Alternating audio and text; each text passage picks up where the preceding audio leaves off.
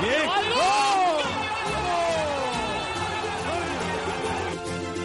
Una vez jugaremos mejor, otra jugaremos peor, pero siempre lo vamos a dar todo.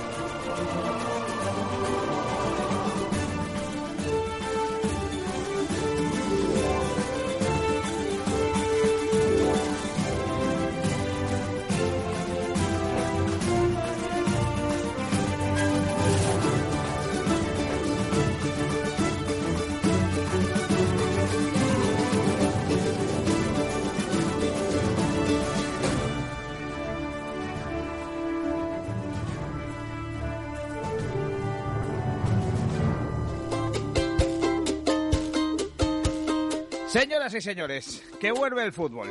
Lo más importante de las cosas menos importantes es vuelve. Señores, que vuelven los goles, las alegrías, los llantos, las virtudes y las miserias de cada cual se ponen sobre el césped durante 90 minutos. Vuelve el deporte como el mejor antídoto para el estado de ánimo. Atrás han quedado tres meses de ingenio al servicio de la radio, invenciones y creatividad para cubrir el hueco que ha dejado la ausencia de competición. En este tiempo de radio se ha convertido en el mejor... Ahora.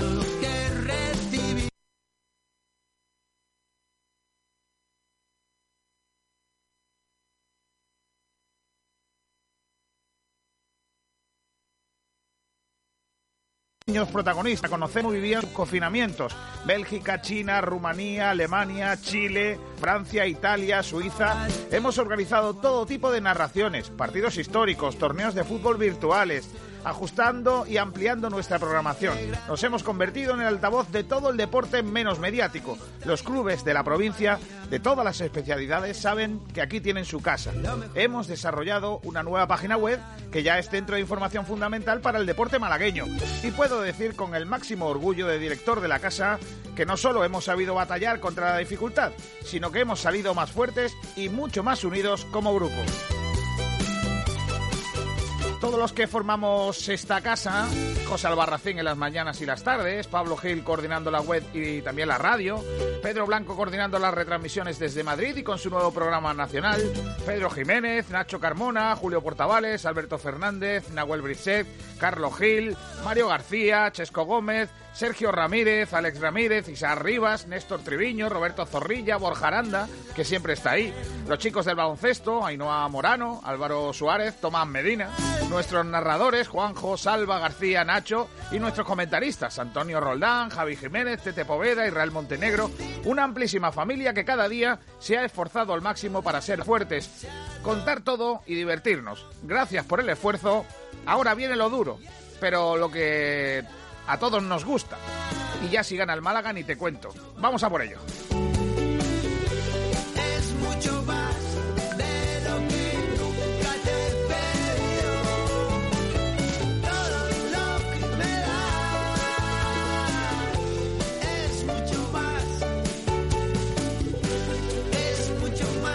Y mucho más vamos a daros a partir de ahora, claro que sí. Qué pedazo de tema de jarabe de palo, ¿eh? Madre mía, yo tengo la carne de gallina ahora mismo cada vez que lo escucho. Y esta mañana he escuchado a Jorge Dressler cantarlo en acústico con una guitarrilla y me ha parecido fantástico.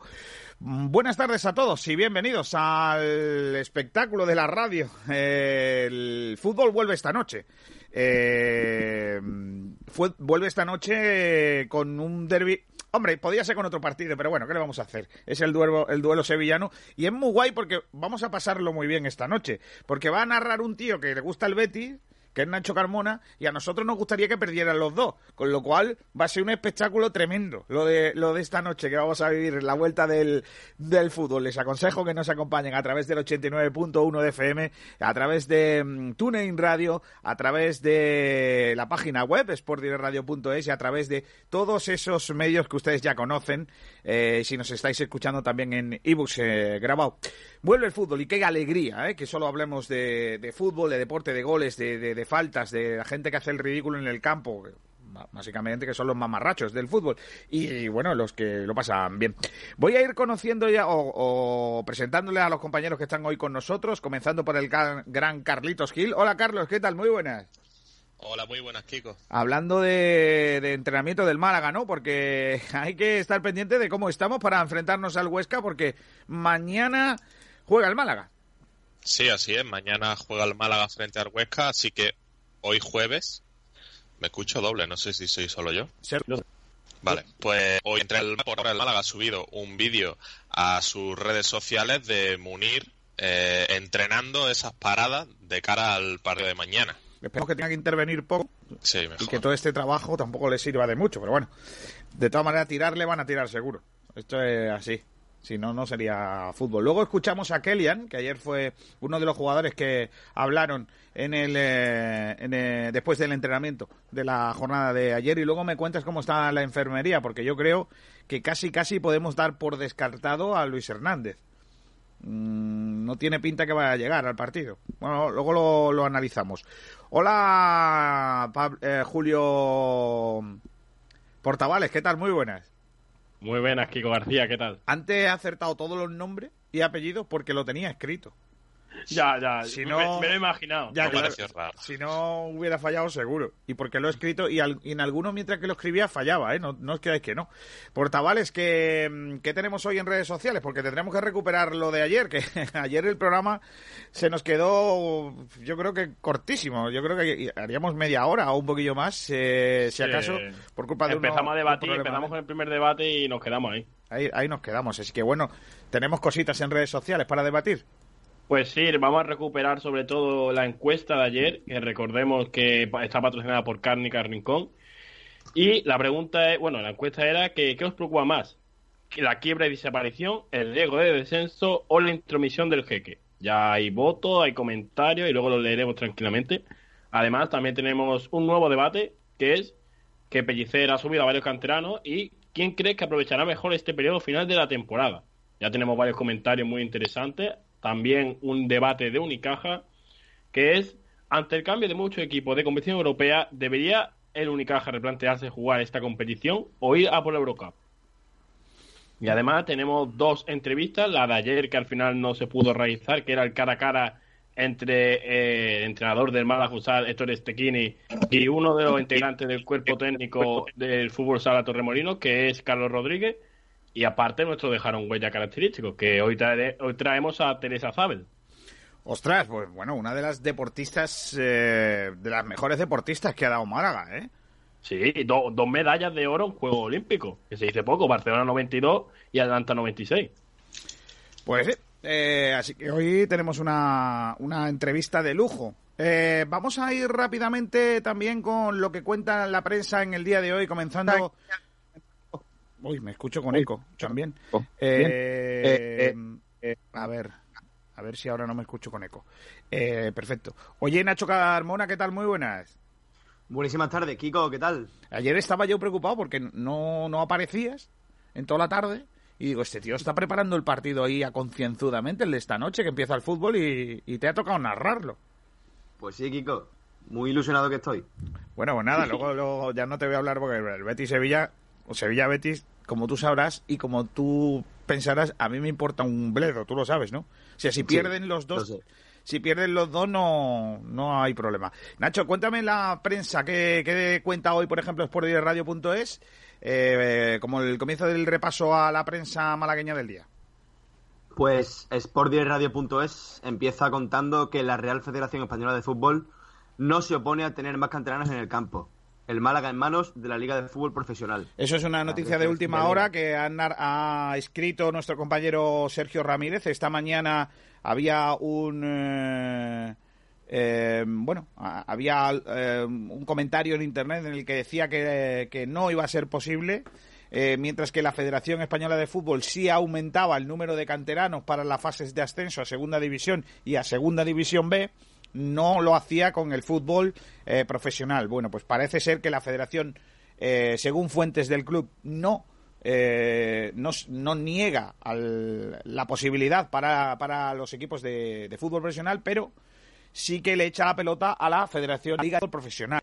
Es decir, que estamos en manos de, de, de Tebas. De Tebas. Correcto. Entonces, eh, a, nada, ¿cuánto queda para que empiece la liga para nosotros? Pues eh, nada y menos. Y, para que esta noche empiece la liga, ya te cuento. No se ha, no, no ha hablado del caso, así que complicado va a ser. En el Málaga, eh, de momento, no hay no hay comunicado oficial y esperan que a las próximas horas conozcan si la Liga de Fútbol Profesional apoya esa propuesta que primero dio a conocer Adrián eh, González y que luego hizo extensivo el club a la, propia competición y a la Federación Española de Fútbol. La Federación dice, eh, yo estoy de acuerdo, no me parece mal, pero que sea la Liga de Fútbol Profesional la que, la que diga lo que tenga que decir. Nacho, más cosas. Pues también tenemos una noticia de Renato Santos que dice que promete dar lo mejor de sí para aprovechar sus oportunidades. De Michelis, por otra parte, eh, jugador del Bayern de Múnich, eh, modelo ex malaguista de lujo para la nueva equipación del Bayern. Hombre, hubiese estado mejor, hubiese estado mejor que la, la camiseta la hubiera expuesto su mujer. Puestos a ser modelo, Sí. ella tiene más experiencia, mayormente tiene más experiencia que él. Y a mí, Y a mí me parece más guapa. al baloncesto, dime, Nacho, dime, Kiko. que a mí me parece más guapa. A lo mejor a ti te gusta más de Michele, pero a mí personalmente me ¿Cómo? parece ella más guapa. No me pongan estos compromisos, No, Kiko, hombre, al final es una cuestión de gustos. No, vamos, que. Pero la pareja de Michelino era Wellington. No, no, eso, eso son los centrales. No, Depende, no. a veces a veces se va con matices un poco también. Bueno, con quien no se iba es con Angeleri, pero con los demás sí me no. meto. Venga, Nacho, sigue, anda. Y yéndonos al baloncesto rápidamente en nuestra propia casa, destacamos Jorge Garbajosa aporta su tranquilidad tras el positivo de Alonso. Lo normal es que no haya un contagio masivo. Él estuvo hablando Jorge Garbajosa en esas eh, magníficas charlas de la Asociación de la Prensa Deportiva. Habló de muchas cuestiones y, entre otras, dijo, eh, además de lo de Alonso, también dijo Jorge Garbajosa que mantienen eh, los dos partidos internacionales que estaban previstos para este verano, previo a los Juegos Olímpicos, ante Francia en Málaga y entonces serán el próximo mes de julio. O sea, no, no este julio, sino el del año que viene, el 2021. Eh, eh, jugaremos eh, España masculino contra Francia masculino y España femenina contra Francia femenina en el Carpena, pero en julio de 2021. La idea es que se mantengan esa, eh, bueno, esos dos partidos que estaban previstos para, para Málaga. Nacho, Vale. más cositas. Pues el diario Sur eh, dice Renato ante la inminente renovación. Unas declaraciones que dice es empezar una nueva liga. También galería de fotos. Aaron y Luis Hernández siguen aún al margen tras el mientras el Málaga repasa los últimos preparativos. El Málaga se concentra hoy para preparar su regreso ante el Huesca. También la Academia del Málaga quedará reducida a dos campos en la primera fase del proyecto, noticia que también contamos ayer. El Málaga vuelve a sus orígenes y Lombán, declaraciones, sigue habiendo una incertidumbre grande. Aún no se sabe a qué nivel vamos a competir. Lo veremos mañana. Bueno. También declaraciones de Renato en la opinión de Málaga, que dice, solo habrá tiempo para enfocarte en el siguiente partido, debido al escaso margen entre partido y partido. Y también, si el club necesita venderme, no tengo nada que hacer. Estas son palabras de Katie Vare. El canterano blanquiazul es un fijo en el primer equipo y ahora, tras superar una lesión, una recaída y la época de confinamiento, no ve el momento de volver a competir en la recta final de la temporada 19-20. Pues sí, la verdad es que el jugador es muy claro. Eh, si el Málaga tiene que venderle, ya puede decir Mis que, que tendrá que adaptarse. Pues sí. Pues sí, Kiko. También Sí. en Málaga, eh, otra vez las declaraciones de Renato. Dice, el tiempo es muy justo y no se está ahí dando. No podemos tener la excusa de no contar con público, aseguró. Manolo y Roque de Miquel Villanueva. Declaraciones. Gaspar me ha dicho que se lo tiene que pensar y yo, con mis armas, intentaré convencerlo, aseguró. Sobre crítica de que por la renovación de Bellicer, dijo, se lo ha ganado en el campo y está peor pagado de lo que merece. Declaraciones de Kellyan. Los jugadores del filial estamos demostrando nivel. Las reflexiones del joven canterano del filial blanquiazul. Y también Moreno Aragón dirigirá el Málaga Huesca. Trujillo Suárez será el encargado del bar. Vale. Eh, luego, luego vamos a escuchar a Kellyan eh, por lo, que dijo ayer. Eh, bueno, la verdad es que tiene bastante complicado eh, jugar, pero bueno, eh, en fin, vamos a ver que tenía una opción que era si hubiese sido la competición normal que Munir tenía que abandonar la- los partidos eh, que, en los que fuera llamado por la selección porque había convocatorias de selección de por medio pero como ahora las selecciones no van a jugar, pues eh, parece que Munir podría acabar, si no hay ningún problema, la temporada eh, en el Málaga Club de Fútbol. Nacho, ¿algún periódico nos queda o, o ya Nos hemos dado la queda el desmarque, Kiko. Hombre, pues los mejores, venga, dale. Una noticia de la casa de Julito, de las que le gustan a Julito, que dice: el Carpena se prepara para preparar el playoff por el título de la LNFS. Ya hay calendario. Cierto, Más verdad, ya hay calendario. insólitas. Luego me lo dime, cuentas, eh, luego me lo cuentas. Luego te- sí, sí, luego te lo cuento, Kiko García. Vale. También dice: más situaciones insólitas. Málaga y Huesca compartirán hotel. El Huesca negocia la continuidad de Okazaki. El Málaga solo tendría prioridad si sube. Detienen a los atracadores que asaltaron a Samu Castillejo. Esa es muy buena, ¿eh? Han pillado a los que le pusieron eh, la navaja. A punta de pistola era, ¿no? Hmm, A punta, de, pistola. Sí, a punta de pistola eh, robaron el otro día a Samu Castillejo, pero han, han pillado a los malos. Así que, bueno, Mejor, como tiene que ser. Ya te digo. Y después A una noticia. Didi. No, a Chirona, a Chirona, digo. A Chirona, Chirona. Dale, dale. Vuelve la Liga Smartbank con una derrota que alimenta. Eh, refiriéndose a la derrota del Albacete en Vallecas ayer. Es que en verdad no volvió el fútbol hoy. No vuelve el fútbol Claro. hoy, volvió Claro, ayer. volvió ayer. Lo que pasa es que fue un partido, primero, que no se tenía que haber jugado en la vida porque fue una vergüenza que se tuviera que Claro. suspender. Eh, y segundo, que, que, que, bueno, que al final fue medio partido, así que tampoco cuenta. O sea, medio partido. Pero el resultado sí ha sido muy bueno porque la derrota del Albacete eh, nos deja a otro equipo por debajo. Y ya con Claro. los mismos No, y partidos. encima, y encima lo, lo raro del partido es que el Albacete jugó con 10. O sea, saltó al campo con 10 jugadores. Porque le expulsarían a alguno Claro, en la... En la primera. Claro, totalmente. Y- saltó. al campo bueno, con 10. entonces no fue lo raro, fue lo normal. Ah, pero no sé, quedaba raro. Y hubo jugadores que empezaron siendo titulares en el partido hace seis meses y ayer salieron desde el banquillo siendo titulares el otro día. Una cosa muy curiosa. Está bien. Seguimos. Manolo Gaspar dice: Aarón me dijo que el dinero que se le puede ofrecer se lo diera a un trabajador. Bueno, el eso, eso me parece, eso me parece. Eh, es que mm, lo tengo aquí apuntado. Porque claro, perdóname que te diga, eh, Nacho, que te corte, porque es que creo que en este momento, eh, en este momento creo que es oportuno. Vamos a ver. Miquel Villanueva, un tío. Tío. Lo trajimos de Venezuela a saber tú allí cómo estaba. Viene aquí, lo criamos, le damos la oportunidad de jugar en Europa. O por lo menos de luchar por un puesto, porque jugar lo que se dice jugar, jugó poco. ¿Vale? Eh, y el muchacho dice que se está pensando jugar. Y ahora viene un tipo que estaba sin equipo. Que tiene que hacer méritos, igual que Miquel Villanueva, para quedarse en la plantilla. En eso se coinciden. Pero que dice, yo voy a jugar sí o sí, me da igual lo que me digas, yo voy a estar en el club, no, no es que ni me lo tienes que contar, yo renuevo automáticamente y si me tienes que ampliar, si, si tienes pensado darme algo, déjalo y dáselo a la gente de la, a, a los empleados que se van a quedar sin trabajo. Yo es que a mí Aeroñíguez ya me ha ganado. O sea, me da igual que el chaval salga al campo, nunca le criticaré. Porque me parece que, que el tío, pues es un hombre que se viste por los pies. En cambio, Miquel Villanueva, el día que marque un hat-trick todavía le veré calvo. No sé si me explico. O sea, eh, no sé si, eh, si, si Manolo Gaspar podrá convencer a Villanueva, porque además lo necesitamos. Porque recuerdo, si, si no está Luis Hernández y tenemos tantos, eh, tantos problemas, que, que- que es un que es una cosa lamentable. Entonces, yo creo, creo que, que al final entre unos y otros, entre jugadores y jugadores, hay diferencias.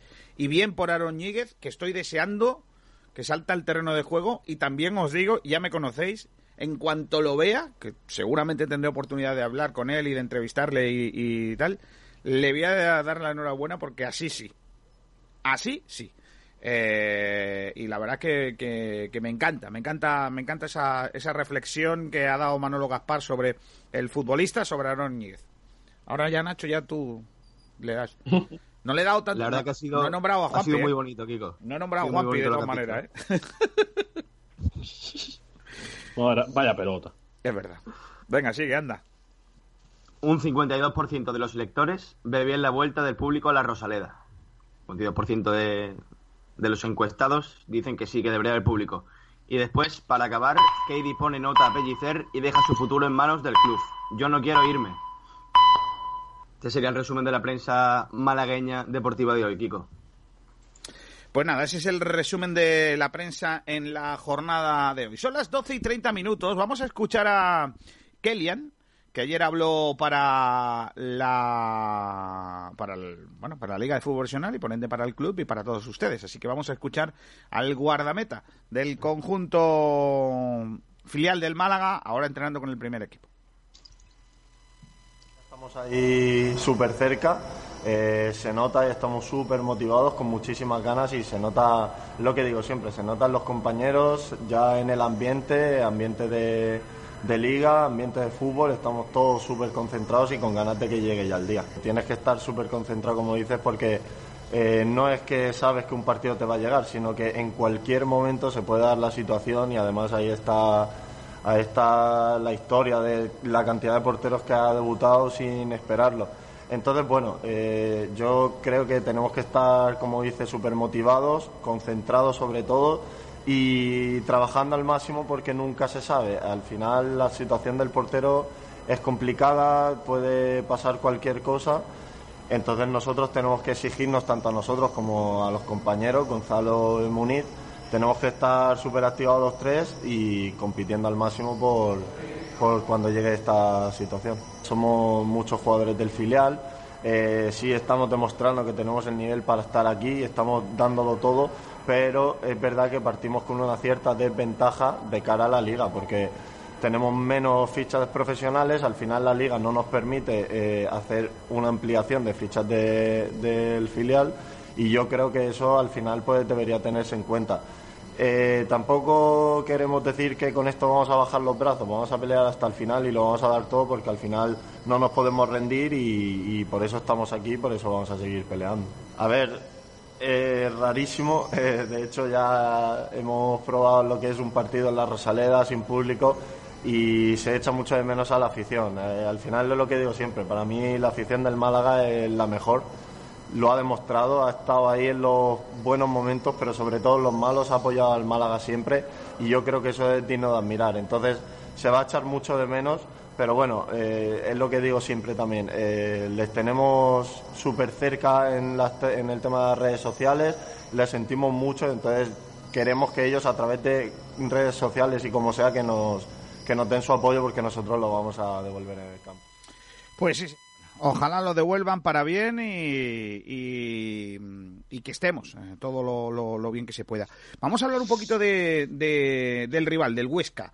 Eh, el- bueno, en las últimas eh, informaciones es que ellos siguen trabajando, preparando su, su partido, sin, sin, sin muchas noticias, más allá de lo que os contaba el otro día, de que tiene algunas ausencias también por lesión y sobre todo algún canterano que ha estado lesionado durante esta, de esta pretemporada o mini pretemporada.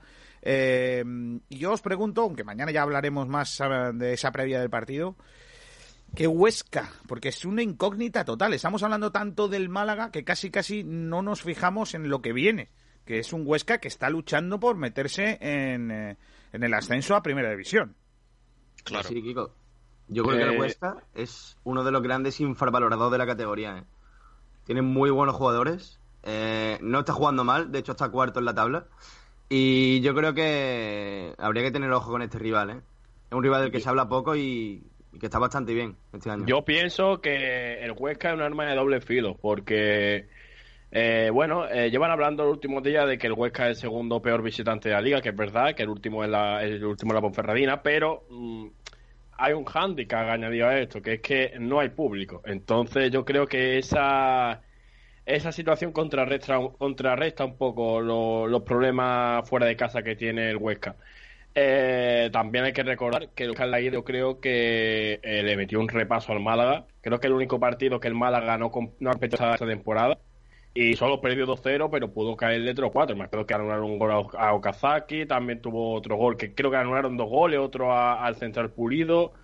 Eh, hubo un montón de, situaciones y el Málaga yo creo que fue el único partido que no compitió de todo lo que lleva de temporada. Así que eh, el Huesca es uno de los rivales a batir porque también es el que teóricamente tiene de los mejores presupuestos de la, de la categoría. Claro, además también hay que añadir, eh, estoy de acuerdo con Julio lo que ha dicho, que el Málaga del anterior partido contra el Huesca no compitió nada. Fíjate que hay muchos partidos que ha perdido, ha empatado, pero siempre ha competido o ha hecho lo que ha podido, que este año pues es lo que hay. Pero contra el Huesca, nada. O sea, yo no vi nada. Y luego hay que tener en cuenta que veremos a ver cómo vuelve no solo el Huesca, sino también el Málaga y todos los equipos, porque llevamos varias semanas viendo la Bundesliga y la vuelta no es fácil. Eh, vemos equipos que estaban en muy buena forma, que de repente han caído y que se habla de que, qué hubiera pasado si faltaran más partidos, por ejemplo, eh, tras la vuelta, que hubieran caído el, el puestos. el Schalke es una El vergüenza. Schalke. ¿Qué hubiera pasado si en vez de los partidos que faltan, que son pocos, hubieran faltado más? Es que el Schalke hubiera caído en picado. Pero claro, eh, al Huesca puede pasarle o no. No sabemos cómo, cómo vuelven. Nos tenemos que centrar más en, cómo volvemos nosotros, que eso sí lo sabemos un poco más, en el tema de la enfermería y en estar a tope y que Pellicer eh, con los cambios y con el banquillo que tiene, porque eso es otra de las debilidades del Málaga con la vuelta, que tiene poco banquillo. Veremos a ver si podemos competirle a un Huesca que no sabemos cómo va a volver. Yo creo y quiero pensar también que, que aquí en España se va a volver a un ritmo superior al que se volvió en Alemania, porque es cierto que ellos empezaron a entrenar antes que, que aquí en España, pero también tuvieron menos tiempo de preparación antes de empezar la competición. Así que yo espero, y ayer con el partido del Rayo, pues tengo ese halo de esperanza de que los equipos vengan más rodados. Yo al Rayo lo vi bien y espero que aquí pues se pueda ver ayer el partido hubo, hubo bastante ritmo, me sorprendió el partido de ayer, porque vi bastante ritmo, es verdad que solo se jugó una parte, que no sabemos cómo hubieran acabado en esa segunda parte, que los jugadores pues llegan más desgastados y tal, pero vi un buen ritmo de competición, que puede ser un, un espejo, puede ser un reflejo de, de la situación de los demás equipos, o puede que no. O puede que a lo mejor el Huesca Málaga, pues mira, señor, es un a los dos minutos están todos con la lengua afuera.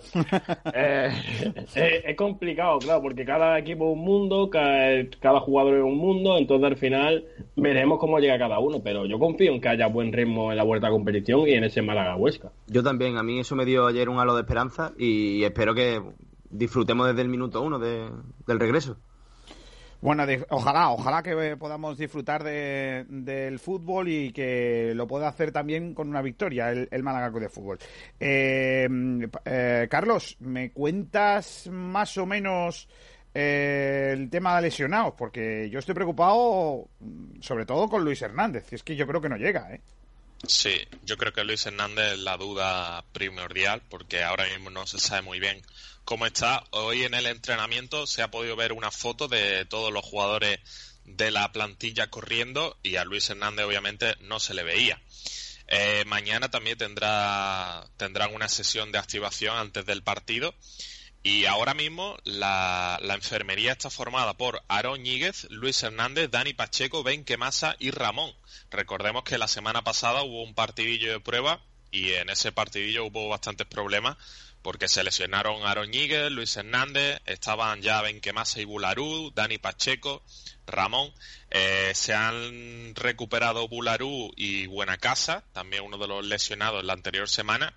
Y ayer pudimos saber, eh, por palabras de Tete, que se encuentra bien y que está, está listo. Dijo eh, Tete Morente, me encuentro bien, estoy listo. Y también Aaron Ñíguez, que sigue siendo baja. Eh, recuerdo la semana pasada, un día o dos después de ese partidillo en el que tuvieron que parar por las lesiones, eh, puso un tuit en sus redes sociales que pone We are ready to fight y una foto eh, de ese partidillo contra Juanpi.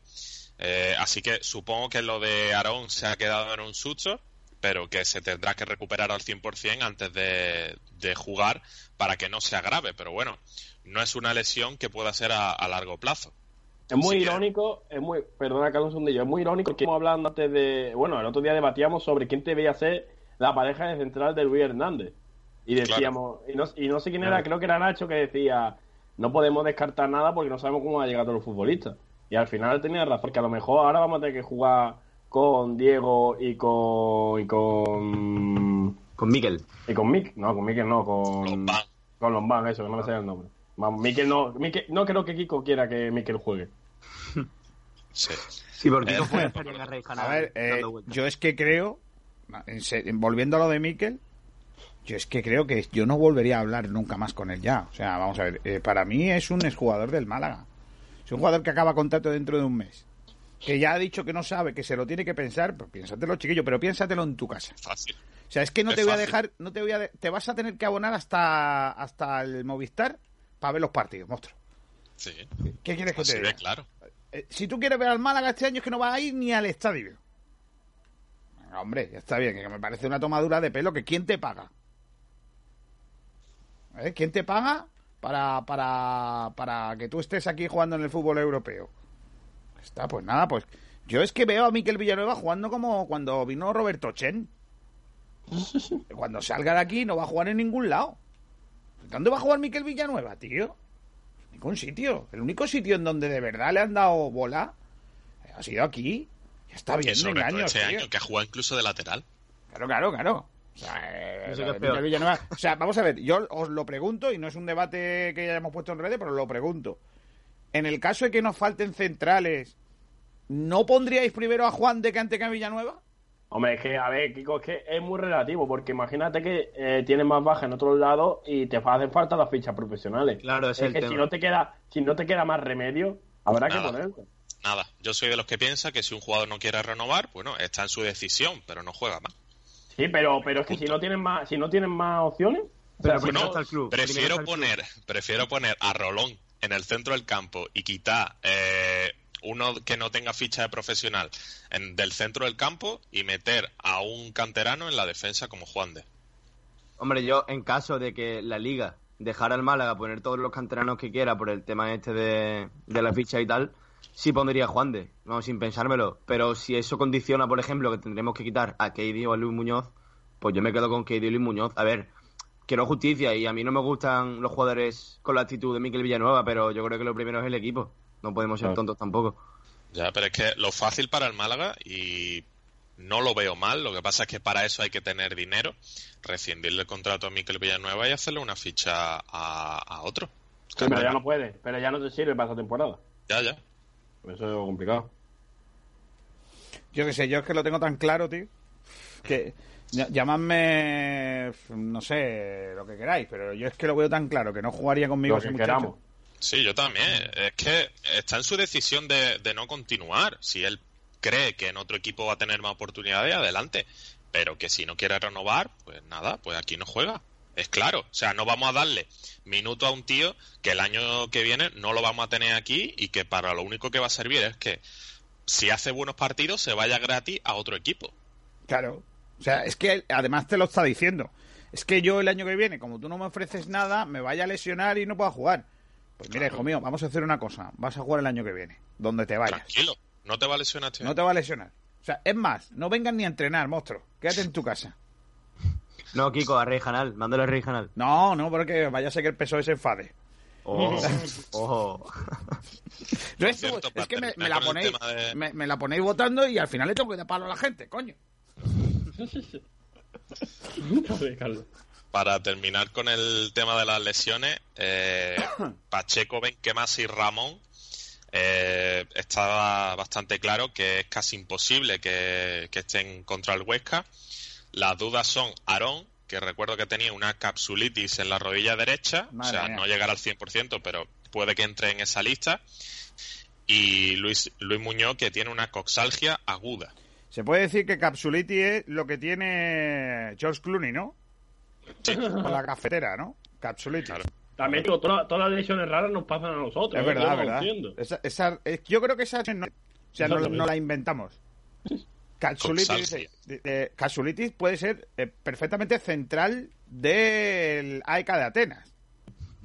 El central De la capsulitis. selección griega, ¿no? Capsulitis. capsulitis. Está claro, sí, es que es así. Está, está- se la ha traído, se la ha traído para Cacameni. Nicolás Tratando Kiko y le acaba dando la patada. Claro, Claro. qué rollo. Estaría guapo que se llamara capsulitis y tuviera una lesión en la capsulitis. Te te has lesionado tu apellido, monstruo. Eso estaría muy bien. Bueno, más cositas, venga. Eh, bueno, en cuanto a las lesiones, oye, ¿Cristo ya está bien? Eh, No. Sí, Cristo. eh, Yo lo que pasa es que no hay mucha información del club de exactamente la lesión que tiene ni la duración. Bueno, era Yo Pubi, creo ¿no? que Cristo, Cristo, no sé, esto eh, yo lo he leído, eh, no sé si es verdad o no, pero yo creo que Cristo ya no vuelve a todo lo que queda de temporada. Cristo es baja para mañana. Dice Málaga hoy, ayer, eh, Luis Hernández sí, y podrían entrenar en la convocatoria, mientras que Benquemasa, Pacheco, Ramón y Cristo serán baja. Claro. Pero yo creo que Cristo es ya para, para todo lo que queda de temporada. ¿eh? No, no estoy seguro, pero yo creo que sí. Sí, es normal porque tiene el problema ese de pubis y complicado. Eh, entonces estamos hablando de que ven que más afuera, seguro. También. Benquemasa fuera. Madre mía. No Ahora sé, mismo, pero Pacheco, Benquemasa y Ramón, que El tiene problema- problema en la espalda, si no me equivoco. El problema, como siga así la cosa, va a ser que el Málaga igual es el único equipo que no es capaz de untar gente para hacer cinco cambios. Claro. No va a poder hacer cinco. No. Mire usted, la norma esta de los cinco cambios se la regalamos a otro equipo, que a nosotros no. Al Huesca le podemos regalar un cambio. Mira, te regalamos, dos, te regalamos dos cambios por un gol. Al revés, que ellos nos regalen uno, o Kazaki, Claro. desde el banquillo nuestro. Bueno, chicos, eh, Una parte con la del Huesca y otra con la del Málaga. Correcto. de homenaje. Hemos contado hace un ratillo eh, que vuelve el fútbol. Eh, Nacho, yo quiero que, que me cuentes eh, ¿qué, qué cosas vamos a ver nuevas en el fútbol, aparte de los cinco cambios. Pues, por ejemplo, la grada de la Rosaleda, que se va a adecuar para que se parezca un poquito, eh, para, para que estén bien los jugadores separados y no estén en el banquillo. Y va a ser un poco, eh, para, para que lo conozcas un poco como el fútbol inglés. Que eh, está la grada metida en la en eh, el el banquillo metido en, la grada. Eh, pero también a través televisivamente va a haber eh, cositas nuevas Nacho. Los que se pongan esta esta noche a ver el partido y a escucharlo por la radio van a ver imágenes distintas en el eh, o pueden verlas no también distintas de la de las retransmisiones. Pues, Kiko, habrá un sonido ambiente de FIFA que se vio ayer durante el Rayo Albacete. Eh, lo de los banquillos que has dicho tú es verdad. Eh, se van a hacer, por lo menos en la Rosaleda, eh, estilo Premier y también pues, veremos distancia entre los suplentes. Que eso va a aparecer, pues, como dijimos en una retransmisión, el examen de selectividad de este año, que estarán cada uno en una punta. claro Y, y bueno, las cositas que hemos estado viendo en Alemania pues se repetirán aquí también. Eh, algún tifo y algún tipo de decoración veremos también en las gradas. No sé si veremos fotos, pero bueno, tenemos que acostumbrarnos. Lo de los cinco cambios también es una peculiaridad. Ese tipo de cositas. Oye, y, y lo de y lo de los bots en la grada, o sea, el público virtual que contábamos el otro día en, eh, nuestra página web, eh, que no sé, eh, la gente, de, o sea, mm, la Liga de Fútbol Profesional ha establecido una una nueva mm, manera para que la gente para que la gente no vea los estadios vacíos, que sea unos aficionados virtuales tipo Play- eh, PlayStation, ¿no? O sea, vamos, Los paquitos. Los conocidos por Carlos Gil como Paquitos. Eh, los bots, son- para que los que no jugáis a la Play y no jugáis al FIFA, se vais. Eh, cuando tú juegas un, un equipo entre amigos, hay alguno, a lo mejor si te falta alguno, en los ya denominados eh, clubes pro, si te falta alguno, la, la- la- el control pasa a ser de la máquina, ¿no? Y pone a un jugador random. A los Castolo del, del Pro de hace muchos años, ¿no? A los, a los Miranda y todo esto. Bueno, pues ahora. Y esto le llama Carlos Gil Paquitos. Pero Sí. el, el nombre técnico es bots. Vale, pues lo mismo que los bots en el tal, va a poner gente en la grada. Con los colores del club local.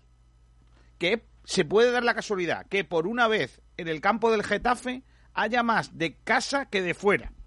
¿Eh? Se puede, se Sí, puede, sí. se puede dar. de verdad, ¿eh? Entonces, de verdad. entonces que eh, los viste, la- lo- en el caso del Málaga los vestirán de azul y blanco y los pondrán ahí como en plan muñequitos. Que yo no sé qué os parece, a mí me parecerá, a mí me parece antinatural. Yo prefiero el campo eh, lo que viene siendo en, en eh, como está con la grada vacía, ¿no? El campo desnudo, dices tú. Sí, sí, desnudo siempre. Todo lo que sea desnudo para adelante, Al natural. al natural. Correcto. Hombre, yo creo que lo del sonido FIFA y lo de los bots al principio nos va a extrañar un poco y va a picar con nuestro cuerpo. Pero no lo veo mala idea para dar ambiente al, al estadio, el sonido ambiente y bueno, para darle un poco de alegría. Pero bueno, yo creo que nos va a hacer un poco extraño al principio, no, no quita lo otro. Yo lo del sonido ambiente y los cánticos y tal sí lo veo bien, porque, porque no, el Málaga se puede motivar los jugadores escuchando cánticos de, de su equipo. Lo que pasa es que el Altani vete ya mm, estará complicado, ¿no? A mí no me gusta, a mí, eh, a mí no me gusta, por lo, por lo visto ayer en la grada del campo del Rayo se escuchó Tebas, vete ya. Sí, Sí, es verdad. sí, sí. Es verdad. Cuidado con eso. A mí no me gusta lo, del, lo de la megafonía artificial tampoco. Por eso, porque es artificial. Porque, no- por ejemplo, vale, tú le das al play en el minuto 1 y a lo mejor en el minuto 6 ya quieres pitar a tu equipo. Por ejemplo. Claro. Porque Claro. va perdiendo 1-0, pero en cambio por el fondo se escucha, yo que sé, porque en el minuto 6 en ese momento estamos cantando, eh, yo que sé, eh, mm, cualquier cántico de los malagueños y tal, que, hombre, no pegaría a lo mejor, es difícil que pegue. Es verdad que en el audio que van a poner en la, en la tele, el audio ambiente que van a poner en la tele, sí que es un poco como, como los juegos de, mm, de ordenador o lo- los juegos de Play. Eh, está, va a estar regulado. O sea, eh, dependiendo de lo que pase, sonará una cosa u otra. Eso está bien. Además, eh, si los que jugáis al- a los muñequitos, a los vi- videojuegos, sabéis que eso está hecho muy bien. Que cuando se tira a puerta parece que va a tirar, cuando marca gol se canta gol. Eh, uy, los uy, uy. todas esas cosas que, que- También te digo, también te digo, Kiko García, Yeah. que los bots suelen fallar. A lo mejor tira el Málaga a las nubes y se escucha ¡Gol! No, pe- pero por ejemplo, el tema de los corners estaría bien, unas palmas o algo así, Claro. que ahí pega más una falta Un peligrosa. también. la típica falta que la gente empieza a aplaudir a poco a poco. Pero mira, vamos a verlo por el lado bueno. Los clubes no van a tener que pagar multas por los cánticos de sus aficiones. Nadie se va A ver, eh, Sí, ejemplo, nosotros somos tan torpes que pondremos algún cántico que hayamos hecho algún día mal y nos multarán. Pero Y al te día siguiente en imaginas- Sport tú te Direct imaginas, Radio, la RFF multa al Málaga por tal cántico, no sé cuánto. pero tú te imaginas a Sánchez Pijuán esta noche escuchándose Betty? Es que no quiero decirlo porque... No, por ejemplo, alguien, tú imagínate que alguien ha, ha troleado esa cinta. Bueno, cinta, que Claro. antiguo. Ese, ese pendrive. O sea, el que iba a poner la megafonía le han dado un pendrive equivocado. Entonces, por ejemplo, el por ejemplo, en el campo del Sánchez Pizjuán se escucha los cánticos del Málaga. Eh, los en el campo del, del Barça, el del Español. Hostia, y si les prestamos nosotros eh, nuestra sintonía con el Golden Diage y Ontivero en línea de fondo, O sea, esa está muy bien. Esa estaría muy bien. O sea, colarse en el Málaga, trolearlos y poner comentarios nuestros. Por ejemplo, cuando Julio Portavale le da por meterse con Munir. ¿Yo con Munir? bueno, habéis dicho lo del vídeo de Munir y yo ya iba a saltar, pero he dicho no. No, no, no. Vamos no. Está feo, Vamos está feo. Oye, eh, eh, en definitiva, que son eh, comeduras de coco que está haciendo la Liga de Fútbol Profesional para que al final lo de verdad interesante sea lo que hacen los jugadores en el campo, porque lo demás al final no deja de ser eh, un bueno una cosa más, ¿no? Una cosa añadida, ¿no? Sí, consuelo un poco de, de tonto, como se suele decir, aunque Ya. a mí me parece bien, pero por tener algo, por dar un poco de vidilla, que siempre Como, está bien. como solución de urgencia no lo veo mal. Ahora, Claro. para siempre me niego. Pero bueno, como solución para un par de mesecillos por lo que tenemos, está bien. A mí no me, a mí ya digo que no me gusta. Yo de hecho, como va a haber una opción para que en la tele se ponga lo que tú quieras, eh, yo voy a poner la grada vacía y no voy a poner el ambiente ninguno porque como voy a tener apagado para escuchar, eh, para narrar los partidos y comentarlos, pues ya lo demás me da igual, ¿no? Pero pero sí que sí que me parece que, que es innecesario, ¿no? Sobre todo a mí lo de Río me tiene mosqueado. A mí eh, eso que, que me digan a mí ya, ya no me gusta que un señor me diga lo que tengo que cantar, pues imagínate que se escuche lo que un señor decide que se tenga que escuchar. A mí, eh, perdonadme, pero no me gusta. Ya es una, una cosa personal, ¿eh? Eh, ya cada También uno- te digo, Kiko, ¿para qué van a querer escuchar bots cuando pueden escuchar Sport Direct Radio? No, pero también te digo. Claro que sí. Eso también, también es verdad. Bueno, vamos a hacer una pausa para la publicidad. Son las 12 y 54 minutos. Eh, vamos a la publi y enseguida vamos a volver. Yo creo que con la publi lo chulo es escuchar la, la promo que ha hecho tan guay José Albarracín de las retransmisiones. ¿Os parece? Me encanta. Vamos allá. Es tremenda. ¿Dónde está? Aquí. Vuelve la magia, los goles, la emoción, la pasión, las tardes de domingo cada día, el bocata del descanso, la cerveza de la previa, los nervios, las alegrías, las lágrimas, el cántico de los aficionados, el bufandeo, los uy, los bellos de punta. Vuelve la ilusión de los partidos, vuelve el fútbol. Sigue todos los partidos en Sport Direct Radio con todo el equipo de narradores y comentaristas capitaneados por Kiko García.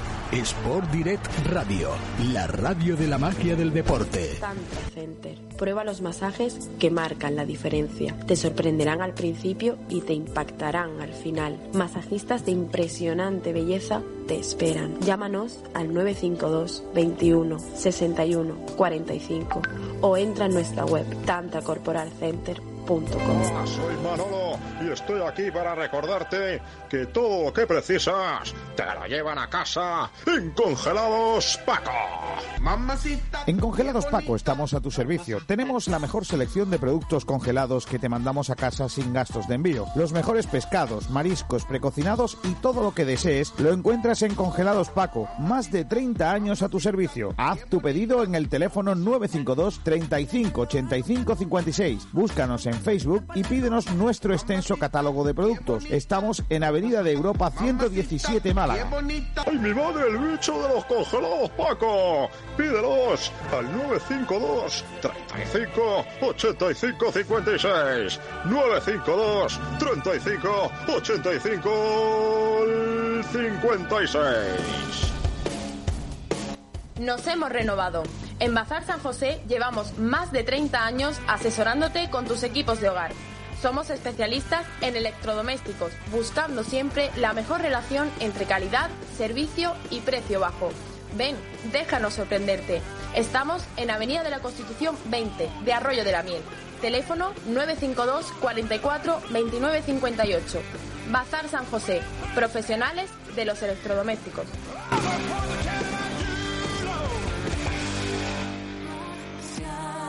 Bye.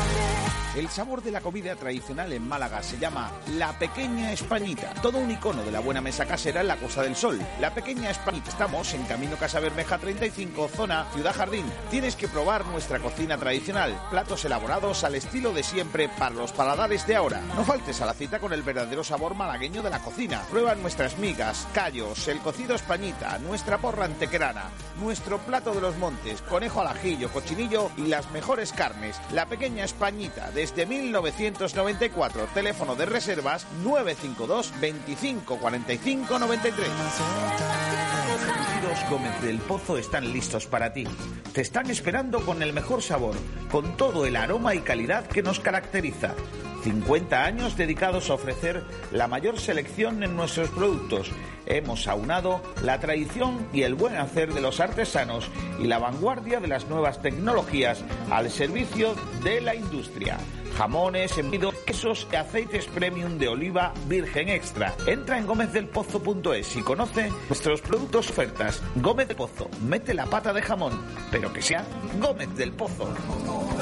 Mariscos Jacobo, la mejor calidad, precio y atención personal. Pescados frescos de nuestras costas, recién traídos de la lonja. Mariscos de la caleta de Vélez. Tenemos una amplia selección de congelados. Puedes visitarnos en el mercado de Ciudad Jardín, Avenida del Mediterráneo en Rincón de la Victoria, en la parada del bus y a partir de junio en la Cala del Moral. Recuerda, la mejor calidad, precio y atención personal en Pescados y Mariscos Jacobo. ¿Quieres un menú de restaurante en casa sin necesidad de elegir a la carta? Solo necesitamos saber antojo o creatividad. Catherine Delia te lo prepara en casa. Somos especialistas en arrocería, carnes, pescados, canapería y creatividad. Compramos todo lo necesario para tu antojo el mismo día o prefieres que te sorprendamos. Creamos platos con lo que dispongas en tu nevera. Elaboramos el menú en tu cocina con todas las medidas de seguridad. Ofrecemos un servicio como si estuvieras en tu restaurante favorito. Recogemos y limpiamos todo lo utilizado. Solo preocúpate de disfrutar con los tuyos. Reserva tu día y disfruta una comida de restaurante en tu casa. Más información 644 2503 55 644 2503 55. Vive una historia diferente. Tu antojo a domicilio de Catherine Delia.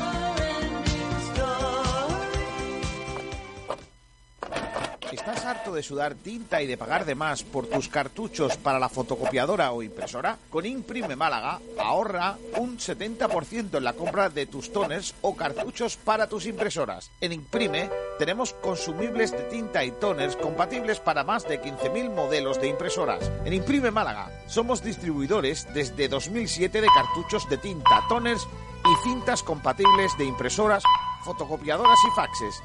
Entregan 24 horas y si no quedas satisfecho, le recogemos su pedido gratis. Te lo ponemos así de fácil para que dejes de sudar tinta al recargar tu impresora. Entra en nuestra página inkprime.com, inkprime.com y deja de sudar tinta para recargar tus impresoras.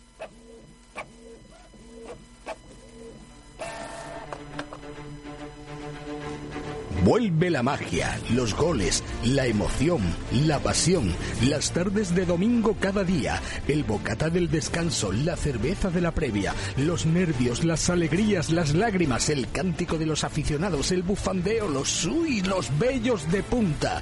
Vuelve la ilusión de los partidos, vuelve el fútbol. Sigue todos los partidos en Sport Direct en radio con todo el equipo de narradores y comentaristas capitaneados por Kiko García. Sport Direct Radio, la radio de la magia del deporte. Alimentos de Perol, excelencia gastronómica artesana, productos artesanos y ecológicos de máxima calidad y gran valor nutricional. Somos distribuidores para Málaga y provincia de, entre otros, La Pauleña, salsas, musas vegetales y mermeladas artesanales, elaboradas sin conservantes ni aditivos, 100% frutas de temporada. Almendras Málaga, frutos secos y frutas deshidratadas conservadas al vacío y en botes de cristal para conservar todo el sabor y propiedades. Además, miel la fraguara, auténtica miel del Valle del Guadalhorce con la distinción Sabor a Málaga.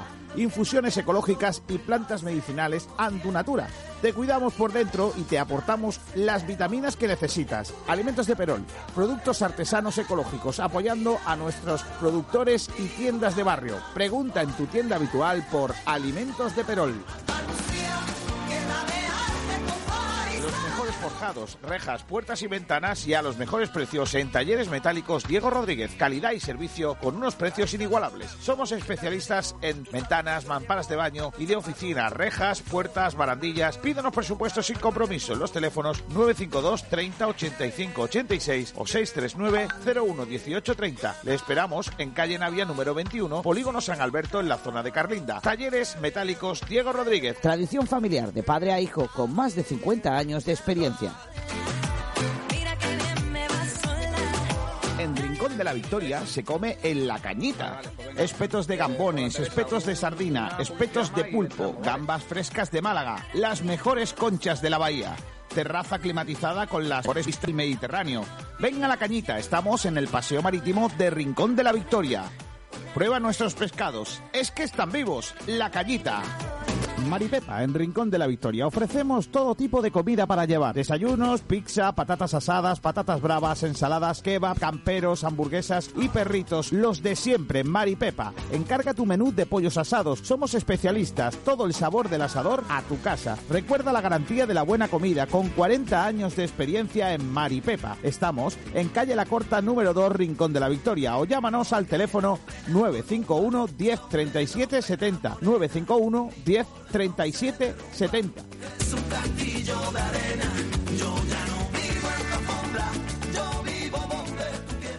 Bueno, pues vamos a continuar en nuestro programa, en el eh, Frecuencia Malaguista del día de hoy. Y dentro de los jueves ya sabéis que tenemos una sección que se llama Dejar un huella, que está dedicada a los deportistas malagueños que marcaron, eh, sin duda, a los aficionados y a, todo el deporte en eh, Málaga. Y hoy, además, Julio Portavales y Nacho Carmona, tenemos eh, probablemente a una de las mejores deportistas malagueñas de todos los tiempos. Pues sí, Kiko, porque tenemos con nosotros a Teresa Zabel, eh, una deportista que compitió en vela, la clase 470, que participó en dos Juegos Olímpicos, consiguiendo dos medallas de oro, en Barcelona 92 y en Atlanta 96. Toda una campeona. Hola Teresa, ¿qué tal? Muy buenas. Hola, ¿qué tal? Buenas tardes. Primero hay que preguntar por, eh, más que por la salud, por, por cómo has pasado o cómo estás pasando esta situación tan, tan rara ¿no? que estamos viviendo todos. Pues la verdad es que bien, gracias a Dios de salud estamos todos bien, que es lo más importante.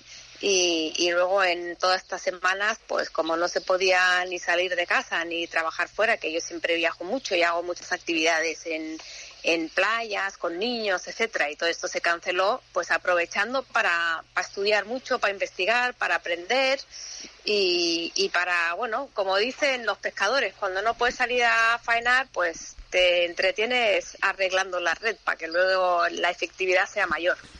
Como, claro, es que hay deportes y deportes. Es decir, eh, lo- los futbolistas, por ejemplo, dicen, bueno, pues he hecho unas tablas que me ha mandado el preparador físico en casa. Los jugadores de baloncesto lo mismo. Los ciclistas al final tienen rodillo, incluso virtual. Eh. La gente de vela, ¿qué ha hecho?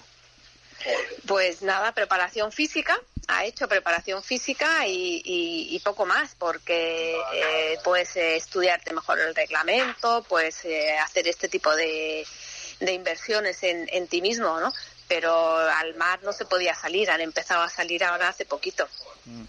Oye, Teresa, eh, antes de dejar a, a Nacho y a Julio, que se han preparado muy bien la entrevista para, para que te hagan preguntas difíciles, quiero preguntarte una cosa que, mm, que, eh, bueno, yo vivo en Rincón de la Victoria y siempre digo que el, el mayor pabellón, el mejor, el mayor, la mejor instalación deportiva que tiene este pueblo es la playa. Eh, teniendo Málaga la playa y la, el mar que tiene, eh, ¿Entiendes que todavía no nos hemos enterado de que, de que es nuestro mayor eh, campo de, deportivo? Que, que nos faltaría explotar un poquito más eso.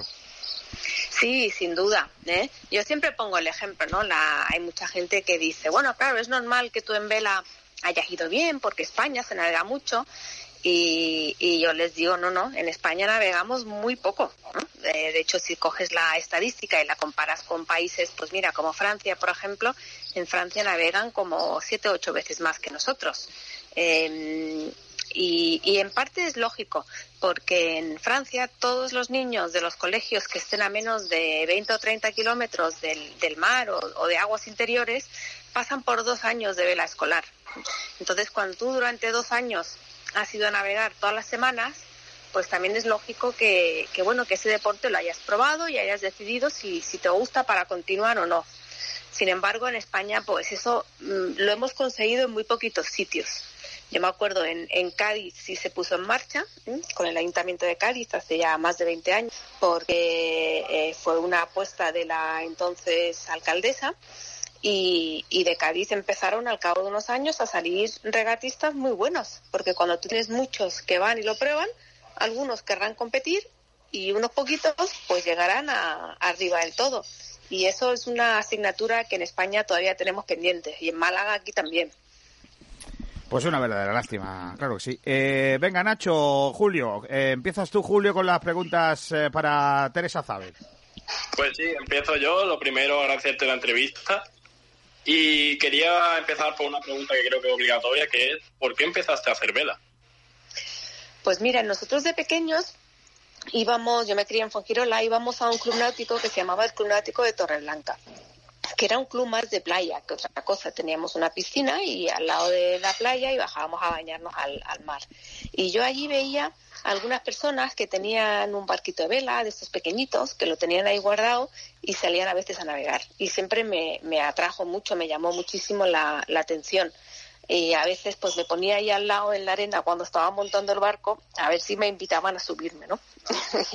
Cosa que ocurrió en muy pocas ocasiones, pero bueno, alguna vez sí y aquello me, me entusiasmaba verlo.